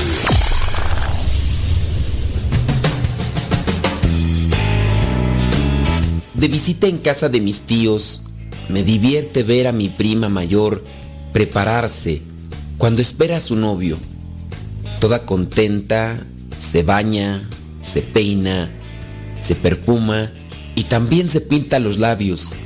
Se viste muy guapa y corre de un lado a otro de la casa, arreglando todo con detalle para que su amor no encuentre defecto alguno en el entorno. Entonces llega el novio, también oliendo a mucha loción. Se nota que se ha bañado. Y cuando se miran, uff, parece que flotan en el aire, como si ninguno de nosotros ahí presentes existiéramos. Se abrazan con ternura y se abrazan más tiempo que cuando me abrazan a mí. Ella le ofrece algo para tomar, junto con las galletas que ella misma preparó durante toda la tarde. Además, él celebra todo lo que ella le prepara para cenar con esmero. Luego, se sientan a platicar. Yo considero que son tonterías, pero ellos durante muchas horas platican muchas cosas y se les nota muy contentos, siempre mirándose a los ojos. Después de lograr que los niños desaparezcamos de la sala, se escucha el uno al otro sin perder detalle ni soltarse de sus manos.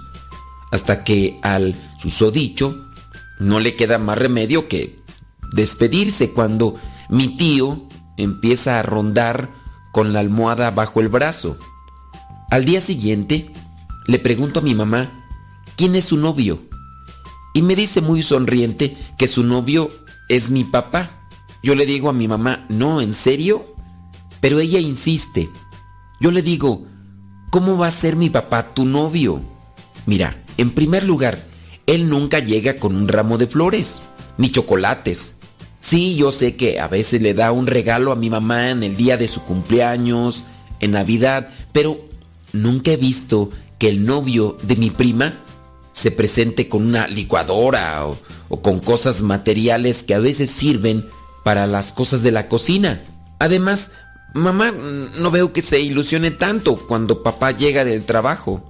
Ni tampoco mi papá sonríe como lo hace el novio de mi prima.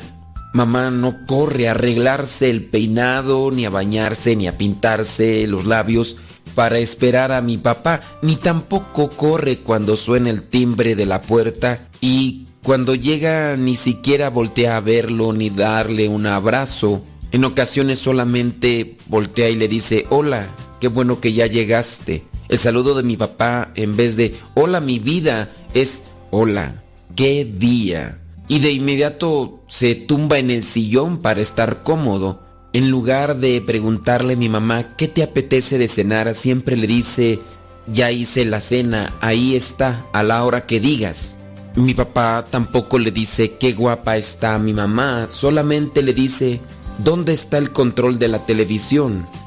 Los novios se dicen cosas románticas como cuánto te amo, en vez de fuiste al banco, pagaste aquello, pagaste lo otro, le hablaste a esta persona.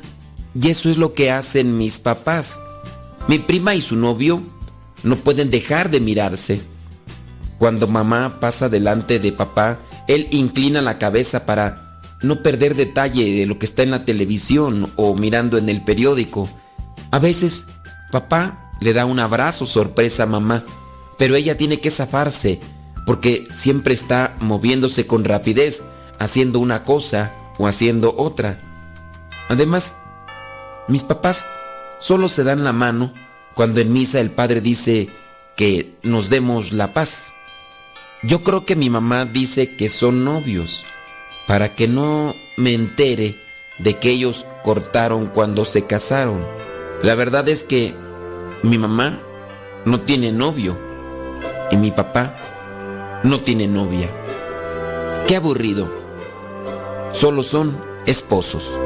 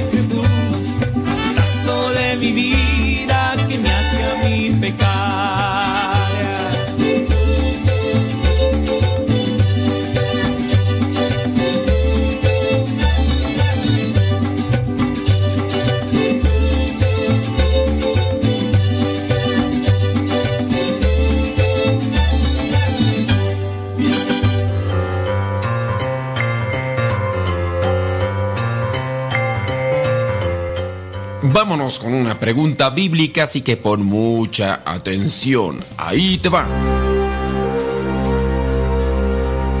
La pregunta es la siguiente. ¿Cuántos años tenía Abraham cuando nació su hijo Ismael, el primero? Sí, recuerda que Abraham tuvo un hijo con una criada. ¿Cuántos años tenía Abraham cuando nació su hijo Ismael? ¿Tenía 76 años? ¿Tenía 86 años? ¿O tenía 96 años? ¿Cuántos años tenía Abraham cuando nació su hijo Ismael? ¿76, 86 o 96?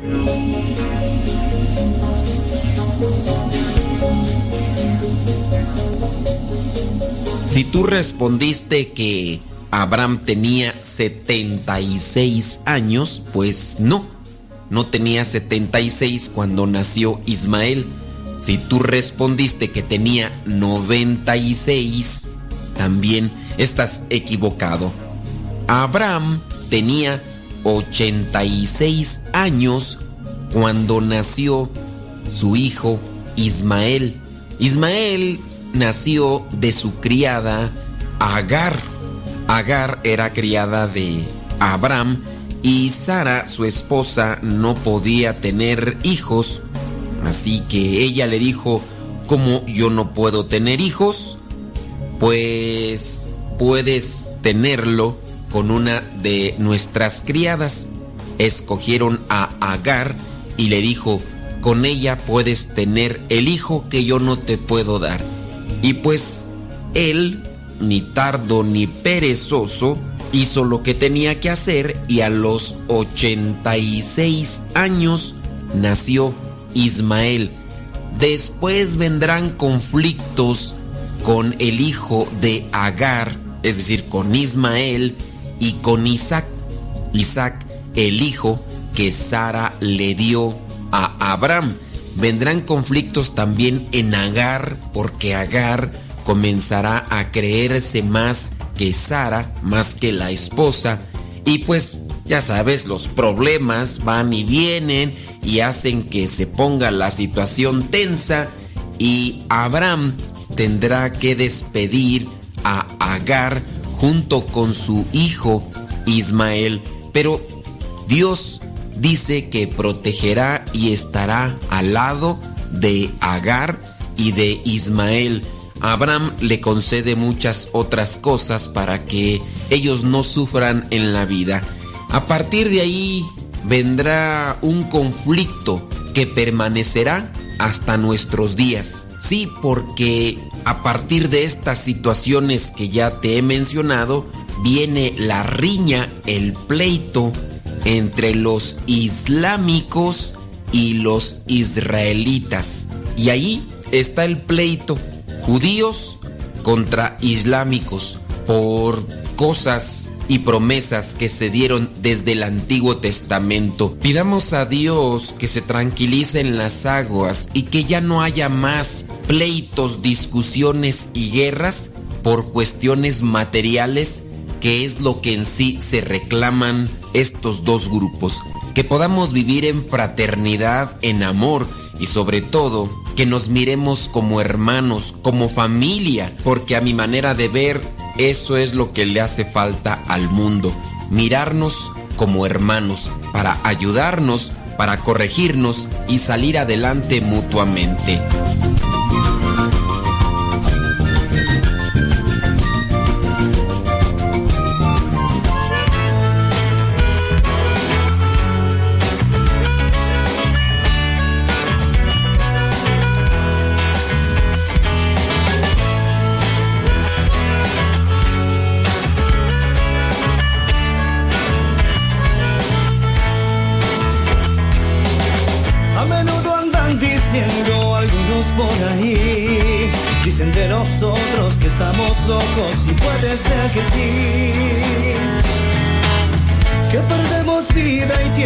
Cantándole al Señor.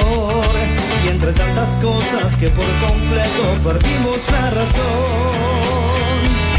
Y de todo corazón, hoy les queremos decir que estamos chiflados, bien desquiciados, felices de vivir.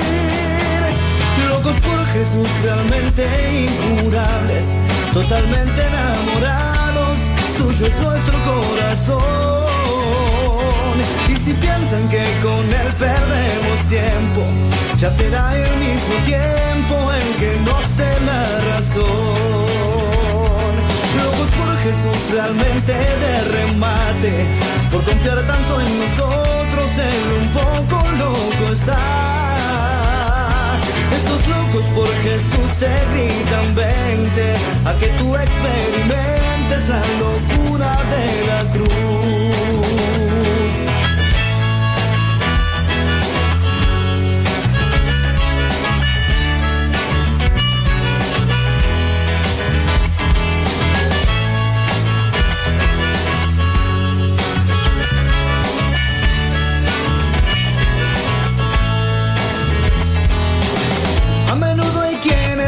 Animan a seguir.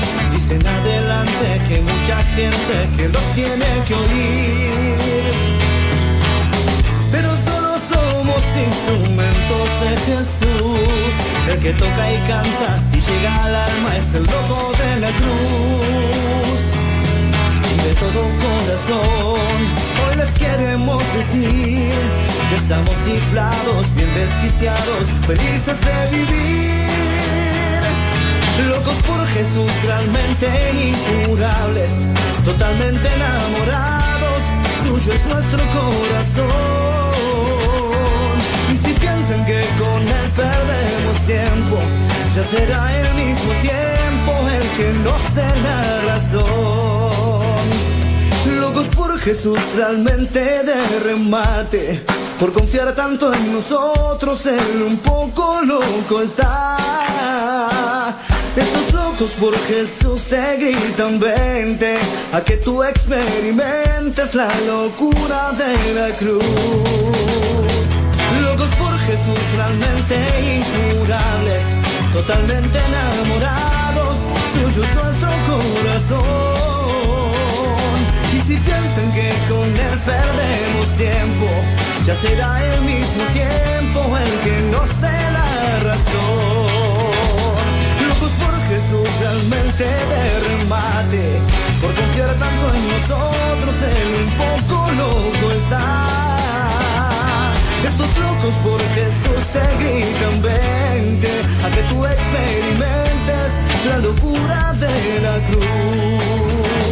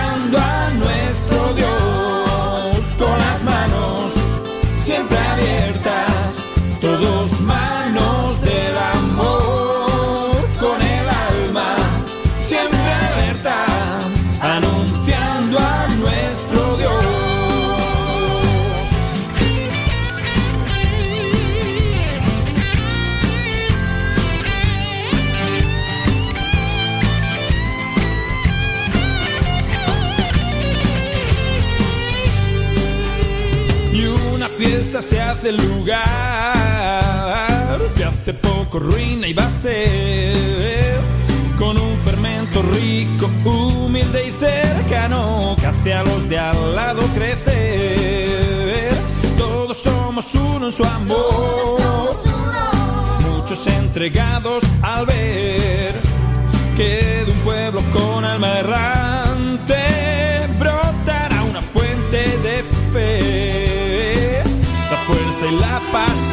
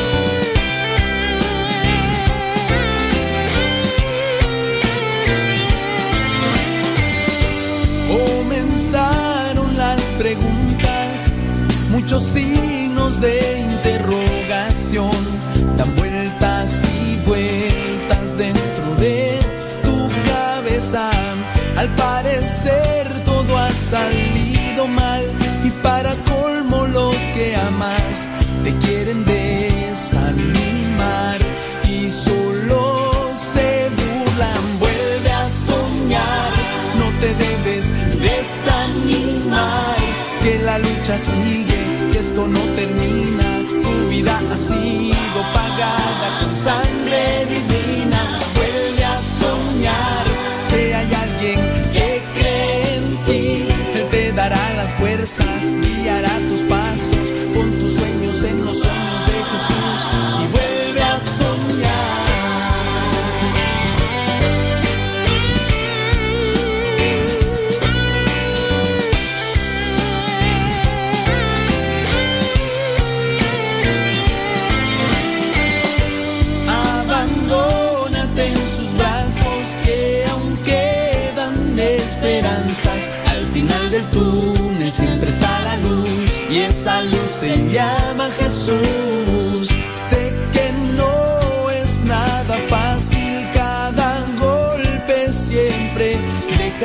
marca, pero el buen alfarero con sus manos poderosas la restaurará.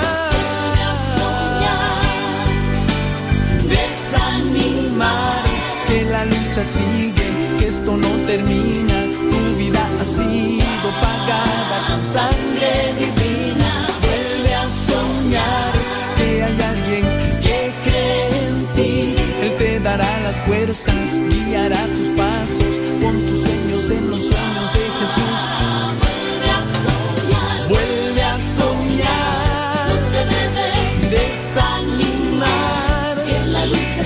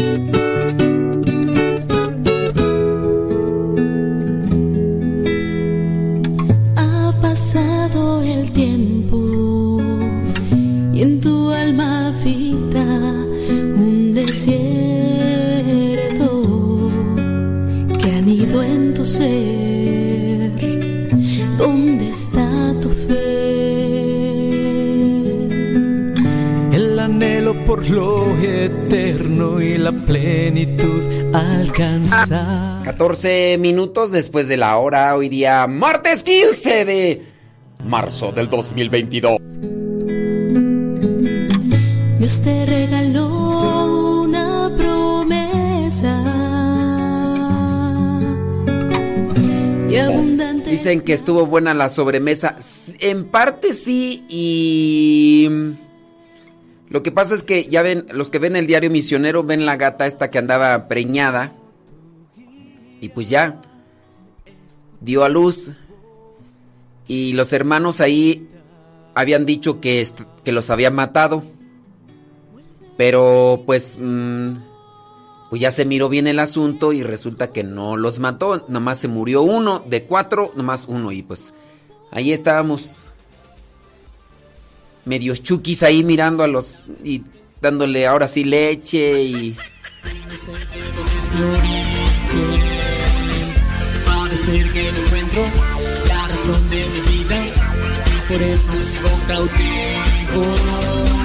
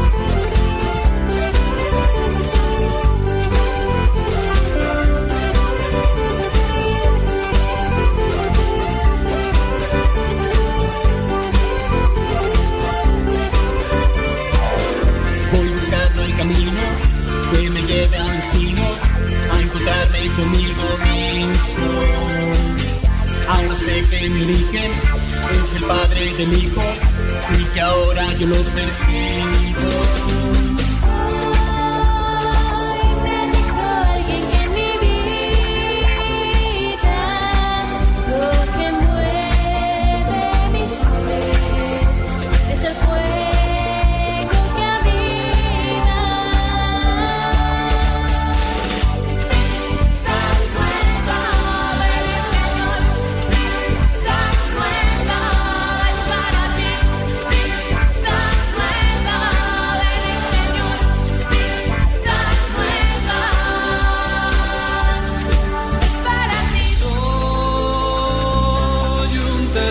Testigo de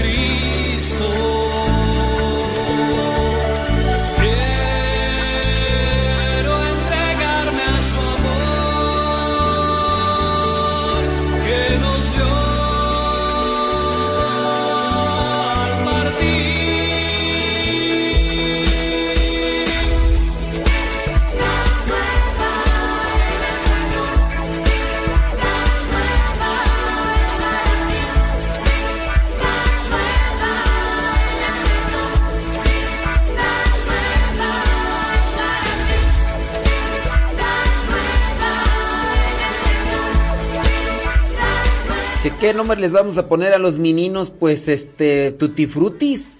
Bien- Bueno, ya los que vean el diario misionero van a darse cuenta por qué.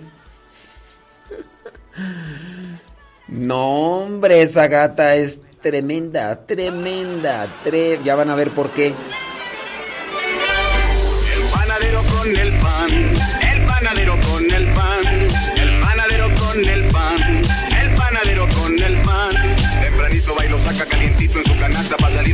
clientela por las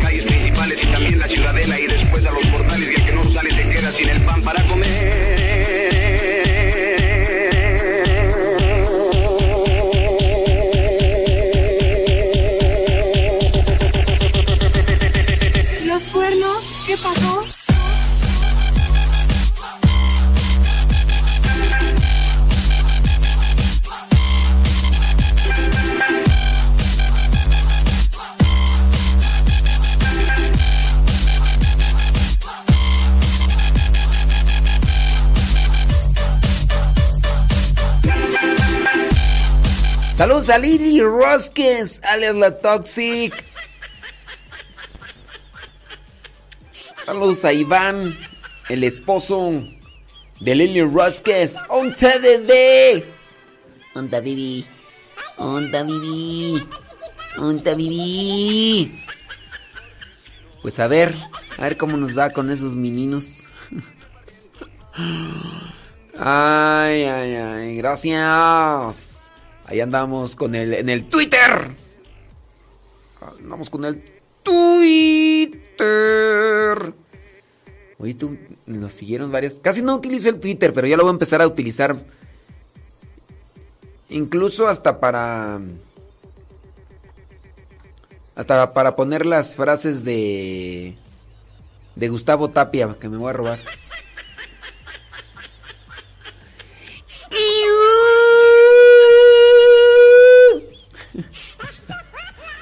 Sí, voy a utilizar el Twitter para... Gustavo Tapia, si me estás escuchando, mándame más frases para ponerlas.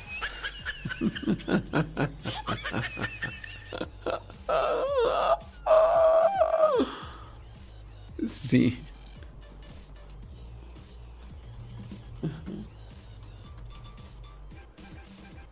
¡Ey, dale!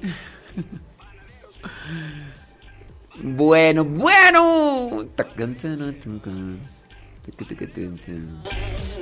Panadero se va, panadero se va, panadero se va. Recibe la alabanza. Este es Irving Ignacio, cantándote con el aspirante, con la Carlos y con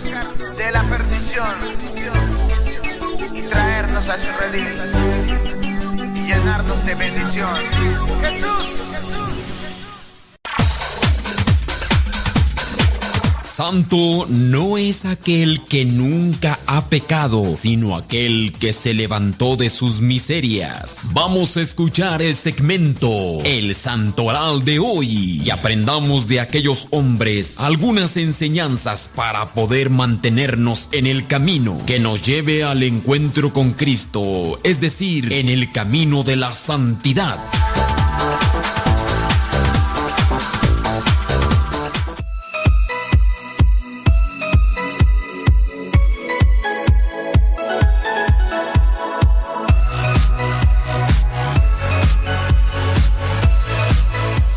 Son las 11 de la mañana. Nunca las 11 de la mañana.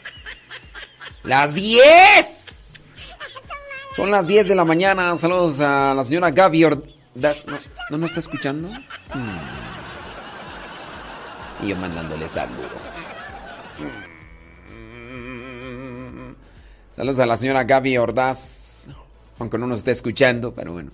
Saludos. Eh, no, vámonos con el santoral. Hoy la iglesia tiene presente a San Menigno a San Sisebuto, San Zacarías, fue papa. Eh, también a quien más tú, a San Clemente María Ochbauer, él fue sacerdote redentorista. También a Santa Lucrecia de Córdoba y también a Santa Luisa de Marilac. Santa Luisa de Marilac. Por acá me dice que el día de hoy se tiene presente a San Longinos. Este, aunque no sé por qué en esta página no me aparece. Déjame poner aquí, a ver, buscarlo. San Longinos. Longinos. Buscar, buscar por nombre. No, no, no, no, no aparece. A ver, espérame tantito. San Longinos. Eh, déjame ver. La Laza. La historia del centurión Longinos. Ok. Eh, déjame ver.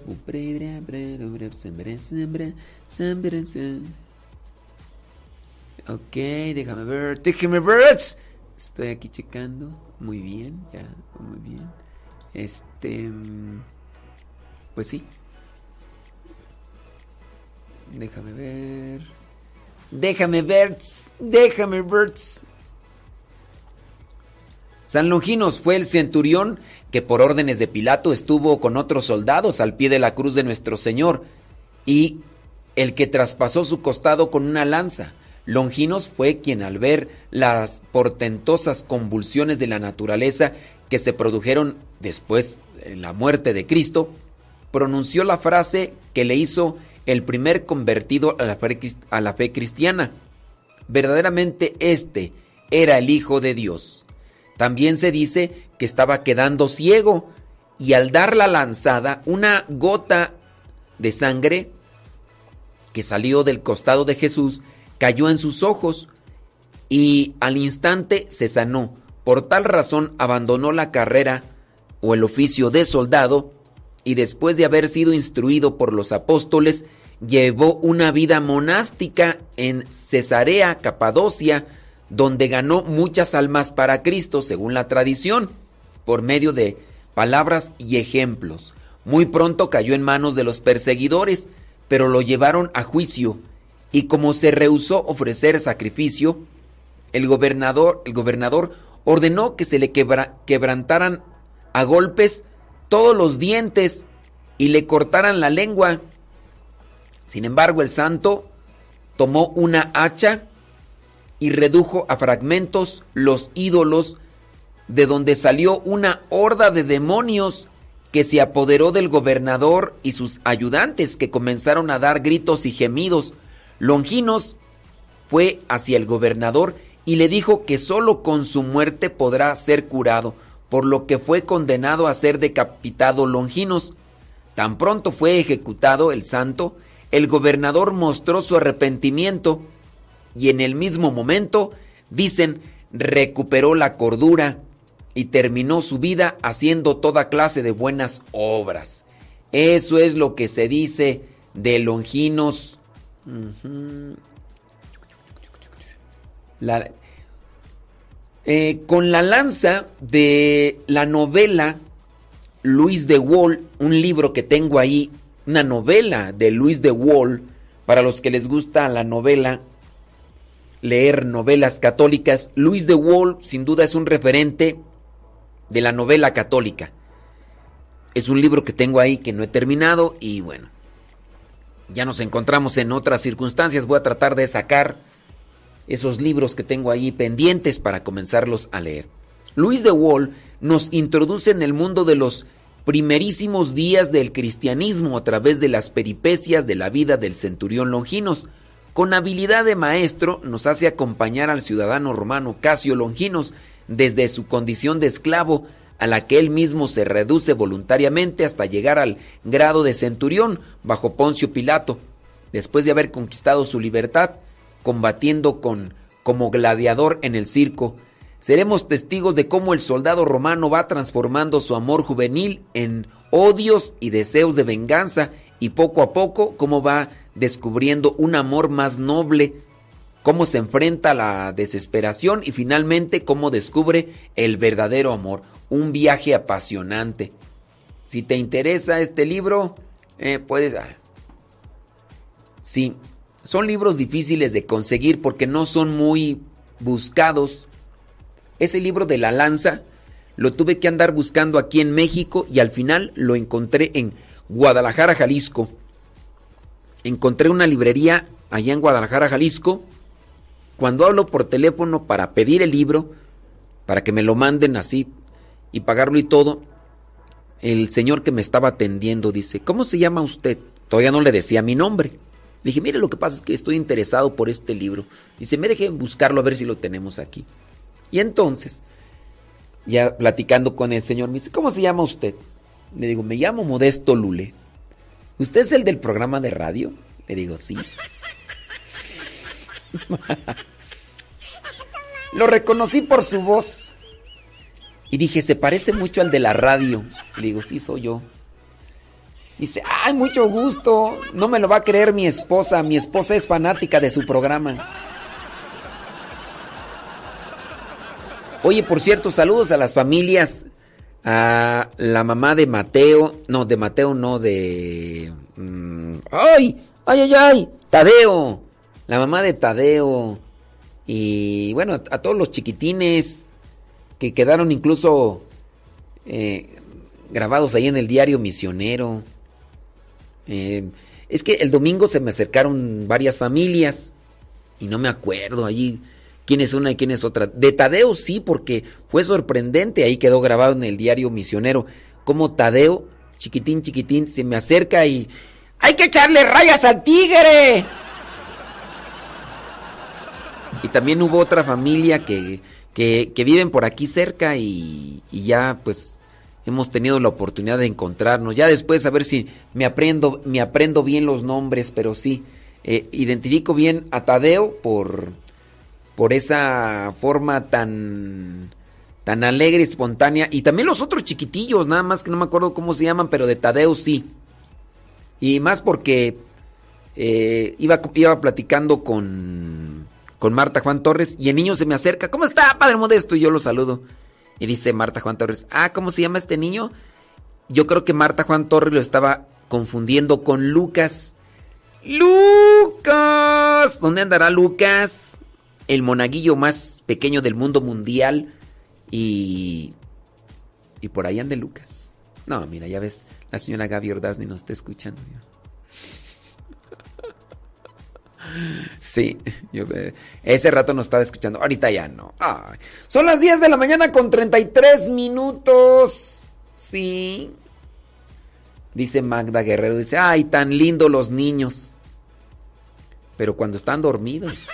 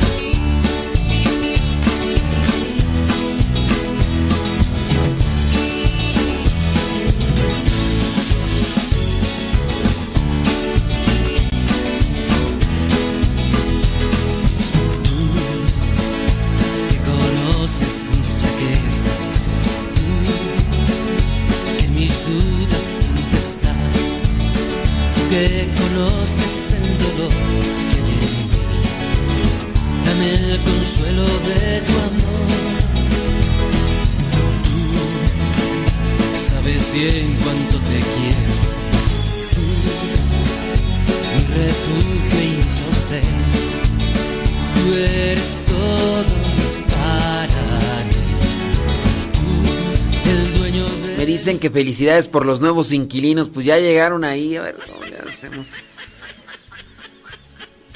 Imagínense, uno es gris, otro amarillo y otro pinto. Y el que se murió se parece a la gata, así.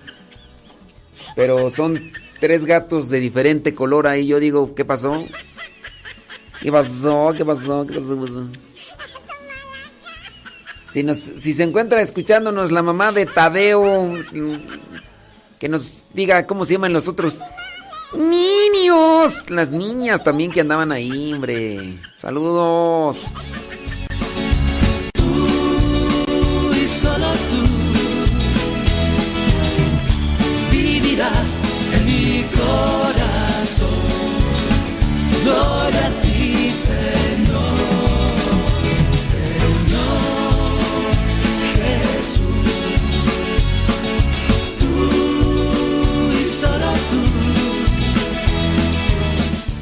Dice Ariadne, dice, hoy amaneció más alegre de lo normal.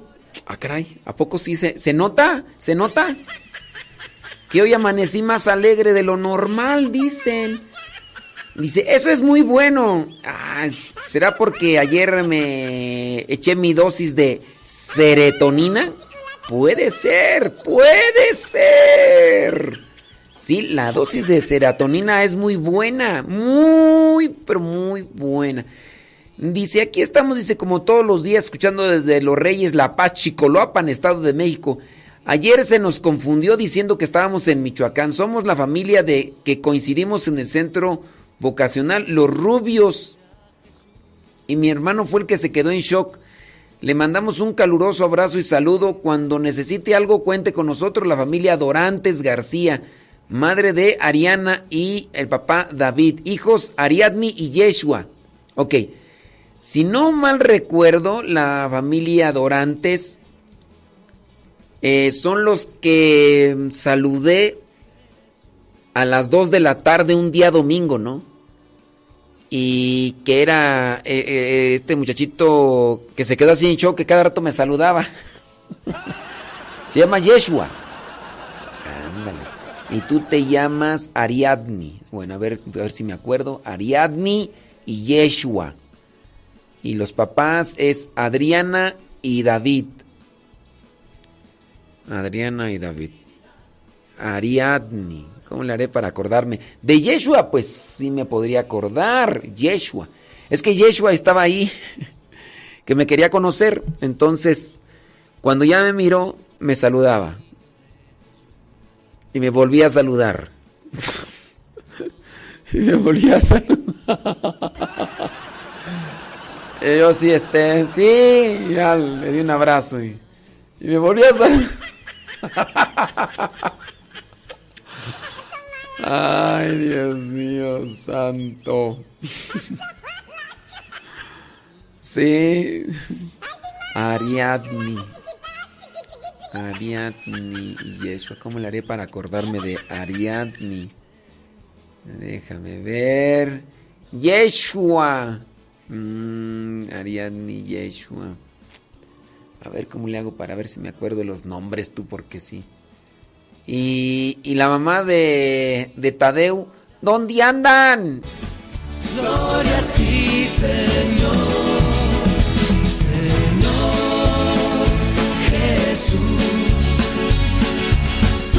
No, pues es que la verdad sí, muchas veces uno necesita serotonina y dicen que un buen apapacho, una buena plática, una buena caminata, una buena convivencia, la vitamina D te ayuda para que andes... Hi.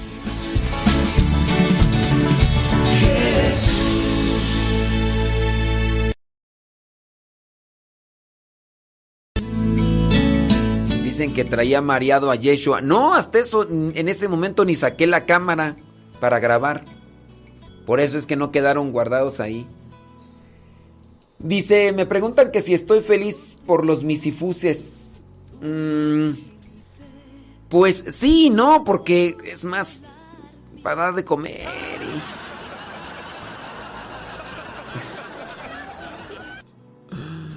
y- ¿Cómo se llama esta canción que está de fondo? La que acaba de pasar se llama Señor Jesús. La que acaba de pasar. Morena,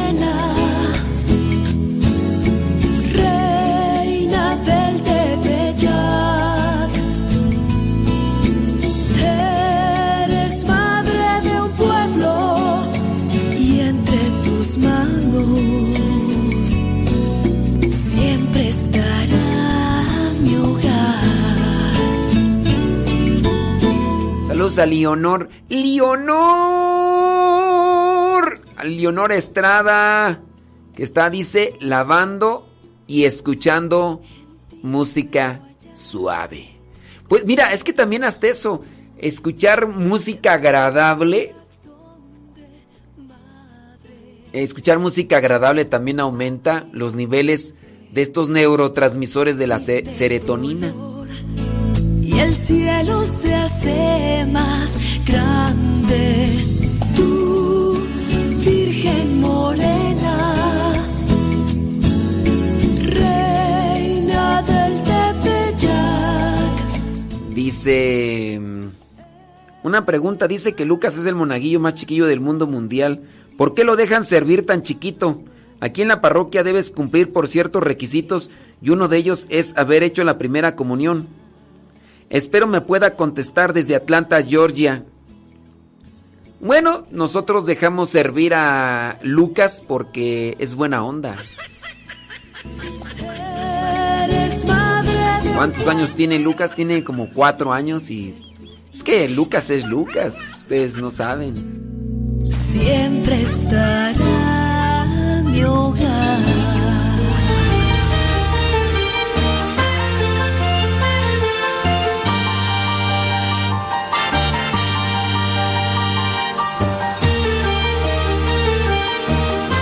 Necesitan conocer a Lucas para saber qué onda con Lucas. De hecho, ahorita no nos están... No nos está escuchando la mamá, ¿verdad? Porque ya le...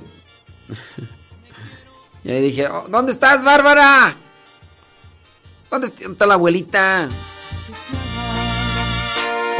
Que por qué dejamos servir al monaguillo más pequeño, pues porque... Porque es Lucas. Ay, tiene... No, es que necesitan conocer a Lucas. Lucas es Lucas. Entrego mi vida y mi ser y los pongo a tus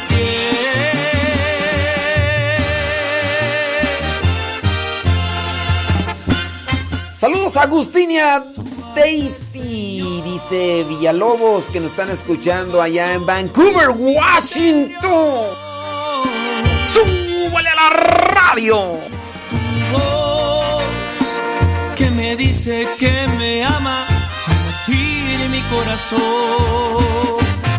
Tú haces, Señor, que el caído se levante, que el enfermo se restaure. Así que ve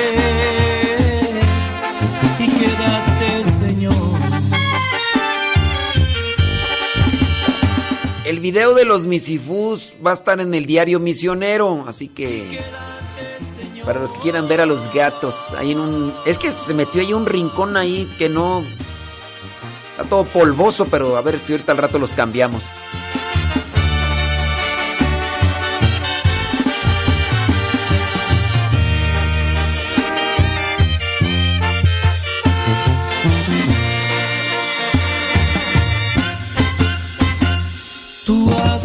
Señor, que se mueva todo en mi interior. Escucho tu voz que me dice que me ama. Si nos está escuchando Bárbara, qué bárbara, qué bárbara. Adiós. ¿Qué me acabas de decir, Lucas? mamá, yo dejo que Dios me ilumine en Navidad, ¿ya que sí? Adiós. Adiós, abuela. Adiós, mamá. Adiós. Buenos días, Padre Modesto. Aquí lo estamos escuchando. Lucas está en el kinder, pero su mamá y yo estamos en su representación. ¿Pero qué fue lo que dijo Lucas? A ver si me pueden interpretar, que yo no le entendí, hombre. ¿Qué me acabas de decir, Lucas? Es Bárbara. Mm, mamá, yo dejo que Dios me ilumine en Navidad, ¿ya que sí? Adiós. Ay, es que no le entendí. abuela. Adiós, mamá. Buenos días, Padre Modesto. Sí. A, si me mandan ahí la traducción, porque no, ya no le entendí a Lucas, hombre. Que el caído se levante, que el enfermo se restaure. Así que ve Miren, eh, de, es solamente una aclaración, ¿verdad? Con respecto a esto. Eh, lo que... Ah, ya, ya, ya. Ya me están diciendo, ya me están diciendo la traducción. A ver, otra vez lo ves. Eh, La traducción... Yo, que Dios me ilumi- ilumine la vida. Ah, es que no, no le agarraba tú. Es que es el lenguaje de Lucas. ah, ustedes sí le entendí. La- las mujeres sí le entendieron, los hombres no. le- Bueno, yo no le entendí. ustedes sí le entendieron, yo no le entendí. Lo dijo porque estaba escuchando en CD Chiquitín Misionero. Ah, ya, a ver. ¿Qué me acabas de decir, Lucas? Mm, mamá, yo dejo que Dios me ilumine Navidad, ¿ya que sí? Adiós. Ah, ya. Yo dejo que Dios ilumine mi vida. ¿No? Y tú sí la entendiste. Y eso que estás en clases. Mamá, yo dejo que Dios ilumine mi vida. Eso fue lo que dijo Lucas, más que yo no le, no le agarraba el asunto. Y dije, pues, ¿qué, qué, qué, qué, qué, qué- qué qué- idioma es ese, Lucas? Bueno. Miren, solamente como una forma de aclaración. En el caso de, de Lucas, podemos decir que es el monaguillo. Yo, ese es el título que le doy. No sé si haya monaguillos más pequeños. Nos decían ahorita que por qué lo dejamos eh, estar en el altar siendo tan pequeño, tan pequeño, porque allá en una parroquia en Atlanta solamente los dejan servir hasta que hagan la primera comunión. No hay, no hay una un lineamiento oficial que diga solamente pueden ser monaguillos los que hagan primera comunión. De hecho, muchos que están sirviendo ahí en la capilla de Boyeros, no sé aquí porque todavía no los conozco, pero muchos de ellos no tienen todavía la primera comunión, están en formación, están en preparación. En el caso de Lucas, no es que tenga una, una responsabilidad directa. Eh, nosotros hemos subido algunos videos de los que alcancé a grabar o que alcanzaron a grabar de cómo Lucas sirve ahí en, en el momento de la misa, no de forma independiente, sino de forma acompañada. Por ejemplo, cosas que no necesitan mucho esfuerzo. Por ejemplo, llevar lo que es esta pequeña toalla que se llama manutergio, llevarla en su brazo, mientras otro monaguillo lleva lo que es esta, este pequeño recipiente donde se coloca el agua mientras está llevando a cabo la purificación, que es este rito antes de la consagración. Entonces lleva la toalla y otras cosas pequeñas en las cuales no se necesita mucha habilidad en el sentido del cuidado. Por ejemplo, no se le da que lleve el copón o el cáliz, además entendiendo que su altura no, no daría para subir las cosas hasta el altar y también pues tam- resguardando eso. Y ya sean algunas cosas pequeñas como eso del manutergio, que vendría a ser lo que más se le da para que él también acompañe. Se le hizo una pequeña sotana, bueno, se le hizo una sotana a su medida y todo, para que él, participe. Está, además, además de estar dentro de los monaguillos, también está en el coro, un coro de niños que hay. Entonces, ciertamente tiene eh, una tiene una forma de servir no total, pero sí está participando ya de las actividades de la misa. Esa es la cuestión por, en la que se le permite a él entendiendo sus, entendiendo sus posibilidades y también viendo su entendimiento de las cosas que se están realizando. Y digo, es un niño que está acercado a las cosas de Dios y, y, las hace de manera espontánea y, y le, nace. Entonces es algo que también se ve que él disfruta. Entonces, es para nosotros acá, yo así también lo considero, es una forma de irlos acercando a las cosas de Dios, haciéndoles también crecer el amor y la alegría por, por el servicio. Y por eso es que, que sirve él ahí en la, en la capilla. Él les digo, tiene, ¿qué? ¿Cuatro años? Cuatro años y, y bueno, ya desde hace algún tiempo está sirviendo. Eh, y, ahí la lleva, les digo, pues es, es eso solamente como una cuestión, digo, para que, para que ustedes lo tengan presente. 51 minutos después de la hora, 10 de la mañana con 52 minutos. Y quédate,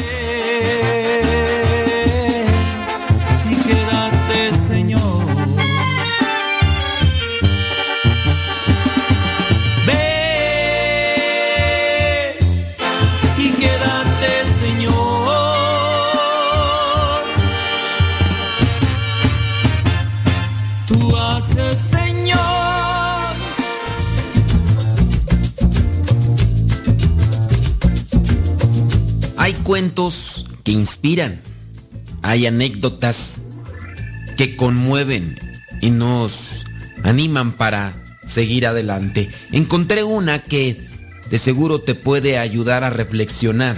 Se llama Necesitaba un abrazo. Dice esta anécdota. Hace 20 años yo trabajaba como taxista para poder vivir. Lo hacía en el turno de la noche. Y mi taxi se convirtió en algún momento como si fuera un confesionario móvil. Los pasajeros se subían, se sentaban detrás de mí en total anonimato y llegaban a contarme acerca de sus vidas. Encontré personas cuyas vidas me asombraban, me ennoblecían. Algunas me hacían reír y también me deprimían. Pero ninguna me conmovió tanto como la mujer que en una ocasión llevé en una noche de agosto. Respondí a una llamada de unos pequeños edificios en una tranquila parte de la ciudad. Asumí que recogería algunos saliendo de una fiesta o quizá algún trabajador que tenía que llegar temprano a una fábrica de la zona industrial de la ciudad. Cuando llegué exactamente a las 2.30 de la mañana, el edificio estaba oscuro, excepto por una luz en la ventana del primer piso. Aunque la situación se veía peligrosa, yo siempre iba hacia la puerta. Este pasajero debe ser alguien que necesita de mi ayuda, pensé para mí. Por lo tanto, caminé hacia la puerta y toqué. Un minuto respondió una frágil voz. Pude escuchar que algo era arrastrado a través del piso. Después de una larga pausa, la puerta se abrió. Una pequeña mujer de unos 80 años se paró enfrente de mí. Ella llevaba puesto un vestido floreado y un sombrero con un velo, como alguien de una película de los años 40. A su lado una pequeña maleta de nylon. El apartamento se veía como si nadie hubiera vivido ahí durante muchos años. Todos los muebles estaban ya cubiertos con sábanas. No había relojes en las paredes, ninguna baratija o algún utensilio que se logra colocar a veces. En la esquina había una caja de cartón llena de fotos y una vajilla de cristal. La señora repetía muy agradecida por mi gentileza. No es nada, le dije. Yo solo intento tratar a mis pasajeros de la forma como me gustaría que trataran a mi mamá. Oh, estoy segura que usted es un buen hijo, dijo la señora. Cuando llegamos al taxi, me dio una dirección. Entonces preguntó, ¿podría llevarme a través del centro? Ese no es el camino más corto, le respondí, y además voy a poner el taxímetro. Oh, no importa, dijo ella, no tengo prisa. Voy camino del asilo. La miré por el espejo retrovisor. Sus ojos estaban un tanto llorosos. No tengo familia, ella dijo. El doctor dice que no me queda mucho tiempo de vida. Yo tranquilamente estiré mi brazo y apagué el taxímetro. Lo que había dicho me había conmovido. ¿Qué ruta le gustaría que tomara? le pregunté a la señora. Por las siguientes dos horas conduje a través de la ciudad. Ella me enseñó el edificio donde había trabajado como operadora de elevadores. Me dirigí hacia el vecindario donde ella y su esposo habían vivido cuando ellos eran recién casados. Ella me pidió que nos detuviéramos enfrente de un almacén de muebles donde una vez hubo un salón de baile al que ella iba a bailar cuando era joven. Algunas veces me pedía que pasara lentamente enfrente de un edificio en particular o una esquina y veía en la oscuridad y no decía nada. Con el primer rayo del sol apareciéndose en el horizonte, ella repentinamente dijo, Estoy cansada. Vámonos ahora al lugar donde tengo que llegar. Me dirigí en silencio hacia la dirección que ella me había dado. Era un edificio bajo con una pequeña casa de convalecencia, con un camino para autos que pasaba bajo un pórtico. Cuando llegué, dos asistentes vinieron hacia el taxi, tan pronto como pudieron. Debían haber estado esperando, por lo que pude ver en ellos. Yo abrí la cajuela y dejé la pequeña maleta en la puerta. La mujer estaba lista para sentarse en una silla de ruedas que las mismas personas del lugar habían traído. ¿Cuánto le debo? Preguntó ella, buscando en su bolsa. Yo le dije, nada. Tienes que vivir de algo, ella me respondió. Yo le aclaré, habrá otros pasajeros. Casi sin pensarlo, me agaché y la abracé. Ella me sostuvo con fuerza y dijo, gracias, necesitaba un abrazo. Apreté su mano, entonces caminé hacia la luz de la mañana. Atrás de mí se quedó una puerta y se cerró. Fue un sonido de una vida concluida. No recogía ningún pasajero en ese turno. Vagué sin rumbo por el resto del día. La verdad, no podía hablar. Me preguntaba, ¿qué habría pasado si a la mujer la hubiese recogido un conductor malhumorado o alguno que estuviera impaciente por terminar su turno?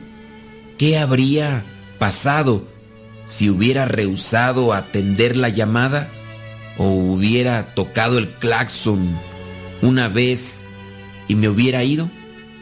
En una vista rápida, no creo que haya hecho algo más importante en mi vida que lo que hice en aquella madrugada. Estamos condicionados a pensar que nuestras vidas están llenas de grandes momentos, pero los grandes momentos son los que nos atrapan bellamente y lo hacen de manera desprevenida, en los que otras personas pensarán que son solo pequeños momentos, son grandes momentos para quien en verdad los aprovecha. La gente tal vez no recuerde exactamente lo que tú hiciste o le dijiste, pero siempre recordarán cómo los hiciste sentir. Yo te invito a reflexionar el día de hoy. ¿Cómo has hecho sentir a los que te rodean en los últimos días? ¿Qué experiencia les has dejado? No es lo que haces o lo que dices, es lo que haces sentir. Que el día de hoy tu vida esté llena de sentido. Que el día de hoy tu vida deje marcada la vida de los demás. Siempre con acciones que salgan de lo ordinario. Siempre con acciones que endulcen la vida. Si tu corazón está lleno de amor, sin duda podrás hacerlo y no te costará mucho trabajo. Pero si tu corazón no está lleno de amor, creo que podría ser una buena señal para que desde hoy comience a llenarse de detalles, de palabras con sentido y de acciones que puedan marcar la vida de los demás.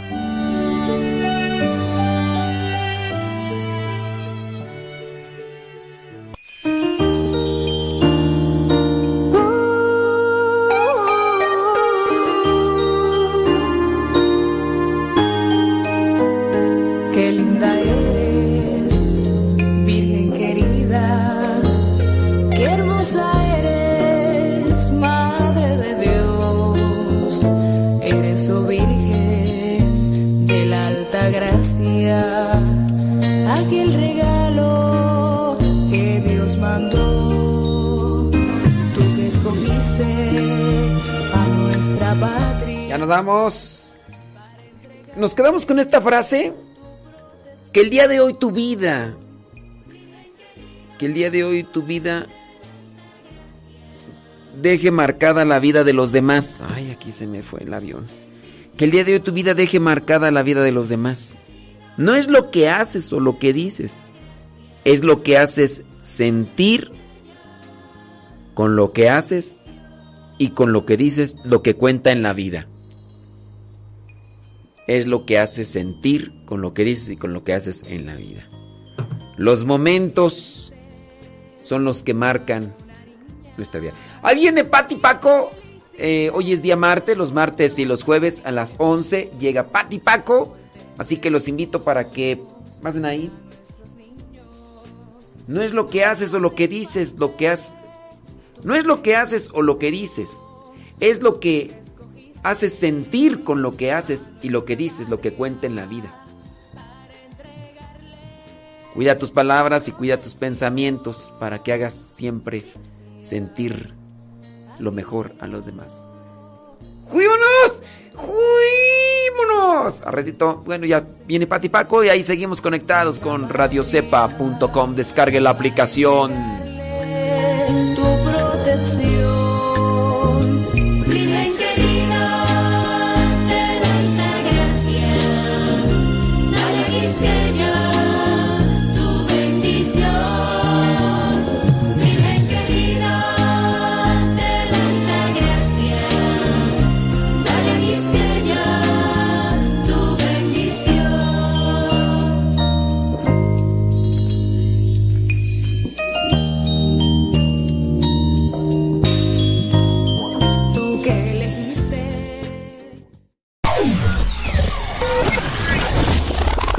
Quieres volver a escuchar los programas del Padre Modesto, búscalo en tu página favorita de podcast, Spotify, iTunes, Google Podcast y otros más. Busca los programas en, el, canal, Modesto Radio. en el canal Modesto Radio.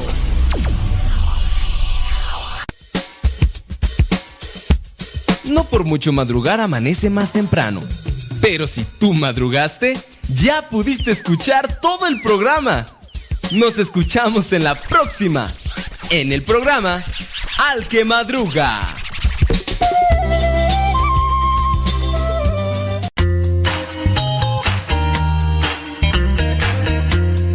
Recuerda que nuestros programas quedan grabados en el canal de YouTube. El canal se llama Modesto Radio. Ahora, que si tú trabajas en una estación de radio y quieres pasar estos programas, ponte en contacto con nosotros.